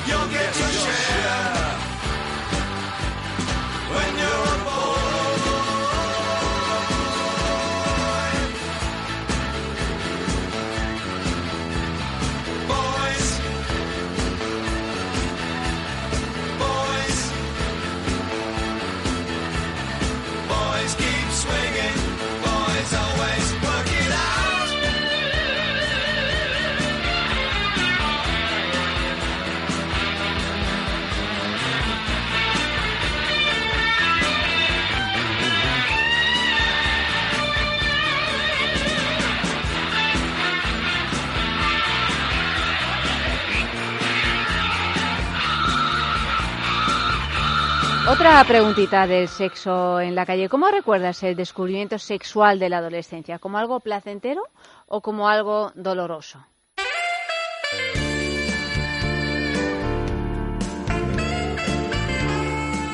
En mi caso, como algo doloroso porque me gustaban mis amigas y yo no les gustaba a ellas.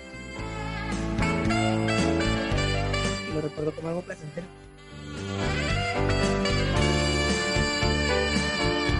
Placentero eh, y también lo viví con miedo. Muy positivo.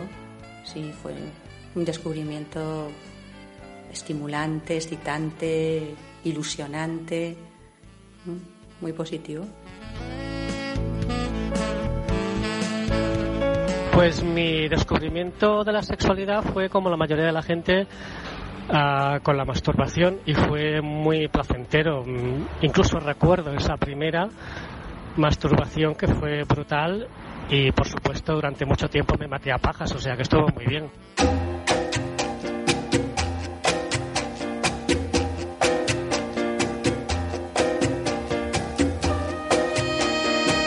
Bueno, por cierto, Eva, que no hemos dicho eh, la noticia falsa de la noche, que hemos dicho, la decimos enseguida.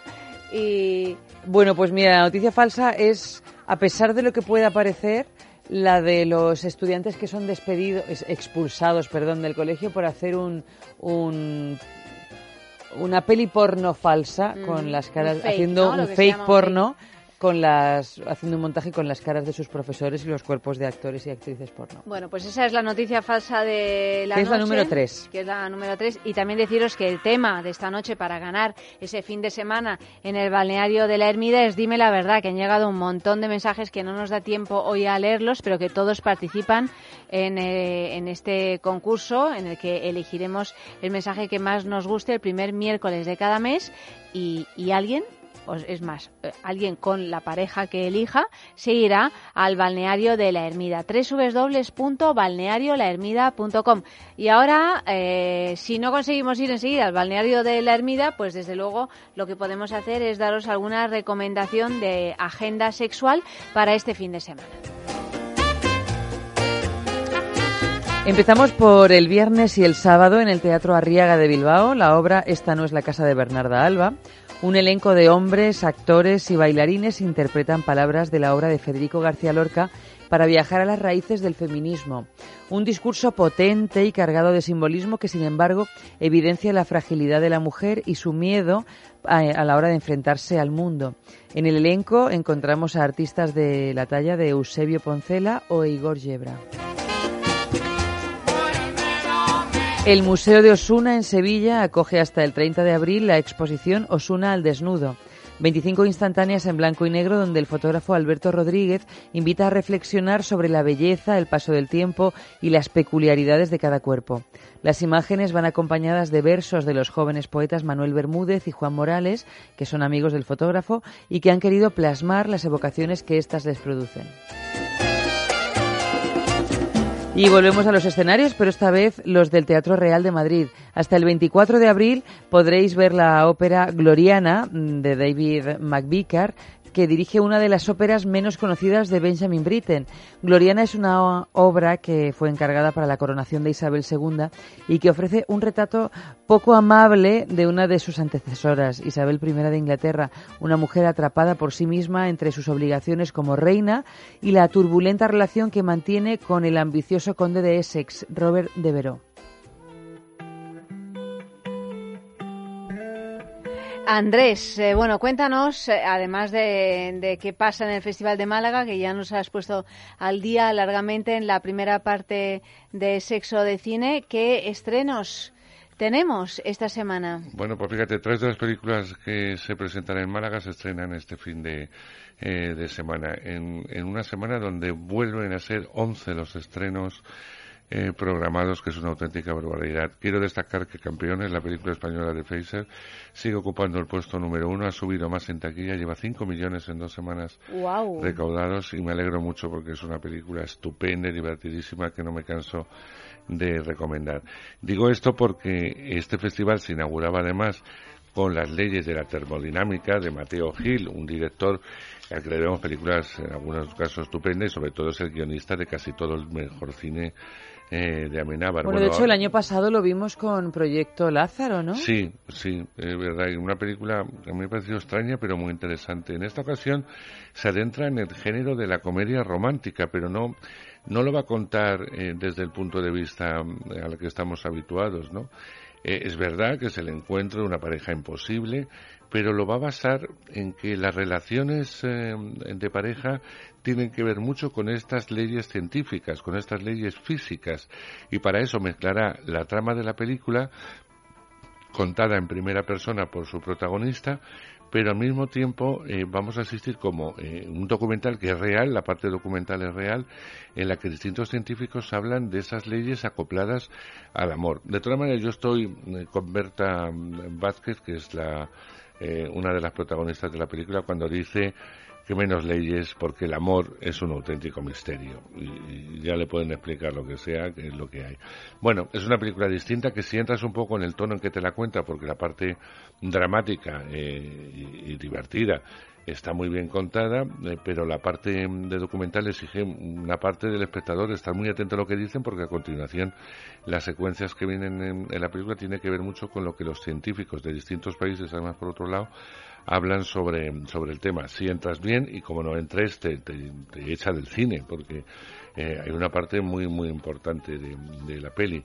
Hay un fenómeno ahora en Estados Unidos con una película de 7 millones en Caramó, 7 millones de producción, que es muy poco, pero está interpretada por Emily Blunt, dirigida e interpretada también por su marido en la vida real, John Krasinski, que, que curiosamente este era un actor muy popular eh, en Estados Unidos, sobre todo por, lo, eh, por la parte de la comedia, y que en esta película presenta una película de terror muy distinta a lo visto. Ha sido un, un taquillazo, como no os podéis imaginar, ha hecho 60 millones en, en su primer fin de semana, nos, eh, que unido a lo que ha hecho ahora va a sobrepasar los 100, costando muy poquito, ahí está el negocio, y nos cuenta la historia de una de una familia que aparentemente vive en un lugar muy tranquilo. Son cuatro miembros, pero deben vivir su vida en silencio, ya que después de que unas misteriosas criaturas que cazan guiándose por el sonido eh, amenacen con su supervivencia, es decir, que hay unos alienígenas que son horrorosos, que te matan y te comen, si emites o oyen algún ruido, con lo cual no puedes hablar, no puedes hacer ruido y tu vida es un es un bueno es, es terrible porque pero es eh, buena. sí sí sí es muy buena. Eh, el eslogan de a la pesar de lo que pueda parecer sí sí si no te yo oyen... es que vi un tráiler que me resultó muy interesante pero Sí, pero sí, no me atrevía yo a, a ir Si al te- cine a hombre si verla. te gusta el terror eh a mí me Y encanta el terror. angustia, a pues mí me a encanta el terror siempre y cuando no haya bazos volando. No no está el el eslogan de la peli es si te oyen te dan caza. Directamente sabes pero que está y hay- eh, en el tráiler hay un momento en que a él al padre de familia se le cae algo al hijo Sí, Sí, pero no vamos a No, descubrir no, no, eso más. es en el tráiler. Ya, ya, pero es que los trailers tienden a contar demasiado. Ya, ya, ya. Luego dicen de los demás que contamos, no, lo que cuentan son ellos. Bueno, hay una película que yo disfruté, disfruté muchísimo porque ver a Imelda Stanton, a Timothy Spall, a Jonah Lumley, a David Heyman, actores maravillosos británicos, haciendo comedia, haciendo una comedia además eh, con, con un sentido de la vida tan hermoso, tan bonito, se llama Bailando la Vida, y a mí me, es que me, me encantan los actores eh, británicos. Eh, es la historia de, del personaje de Imelda Stanton que se llama Sandra. Ella eh, está en vísperas de su jubilación, vive una acomodada vida junto con su esposo, que es rico, que le ha dado absolutamente de, todo, pero de pronto todo va a cambiar cuando en una fiesta le va a comunicar el marido que se va con su mejor amiga. Bueno, esta mujer abandona el hogar conyugal, mm, se pone de los nervios y se va a reencontrar con su hermana, una hermana que tiene eh, bastante bohemia, el personaje que interpreta Celia Emery, y que vive en las afueras de la ciudad. Eh, bueno, mm, hace muchos años que no se ven, es tremenda la diferencia de vidas y de filosofía, pero su hermana Viv tiene una cosa que le caracteriza, y es que a través del baile eh, se libera mucho y le da como una nueva vida, con lo cual intenta que su hermana pequeña, que cuando era joven bailaba muy bien, empiece de nuevo y rehaga su vida y por qué no, incluso vuelve a enamorarse a través de la música y del baile. Es una delicia de, de comedia con un final que a lo mejor no es tan agradable, pero un final totalmente lógico y que yo quiero mm, eh, recomendar. Hay películas de todas las nacionalidades en esta semana y a cuál más interesante. Hay una que a mí me ha puesto mm, de los nervios, eh, se llama Custodia Compartida, es algo que puede pasar en cualquier lugar del mundo. Una peli Eh, francesa esta, ¿no? Sí, sí. En principio estamos hablando de Xavier Legrand. Estamos hablando de, de una pareja, bueno, pues que tiene un hijo y que se van a separar. Hasta ahí todo es normal. El problema que hay es que él es un maltratador. Él es un personaje violento, no, más allá. Ella no tiene pruebas eh, para demostrar algo que es real y le pueden eh, dar la custodia compartida del hijo. El hijo está aterrorizado porque sabe cómo, cómo es su padre y es la lucha de esta mujer para intentar conseguir que no obtenga la custodia, pero no es nada fácil. Eso es un poco lo que nos va a contar y, y te va a hacer sufrir una, una angustia. Es una película muy, muy, muy angustiosa porque es la lucha de una mujer que no la van a creer porque él eh, no, no presenta ningún síntoma de, de lo que os estoy de lo que os estoy contando así que mm, bueno eh, película a tener en cuenta películas de esas francesas que nos llegan cada semana dos o tres como ya os he explicado muchas veces porque hay muchas distribuidoras eh, francesas que tienen capital en distribuidoras españoles y entonces imponen su bueno, pues su cuota de pantalla o sus producciones para que se vean en España. Algunas son buenas, otras son regulares, otras son deleznables. O sea, es que nos llega ya todo el cine eh, francés. Así que eh, este no, este sí merece que lo tengáis muy en cuenta y que se llama, eh, repito, eh, os lo decía, Custodia Compartida. Otra película que se presentaba en Málaga, Sergio Sergei, es una película, es una coproducción con Cuba, eh, bueno, no es la primera que coproducimos con Cuba, eh, una época en que era bastante mm, habitual.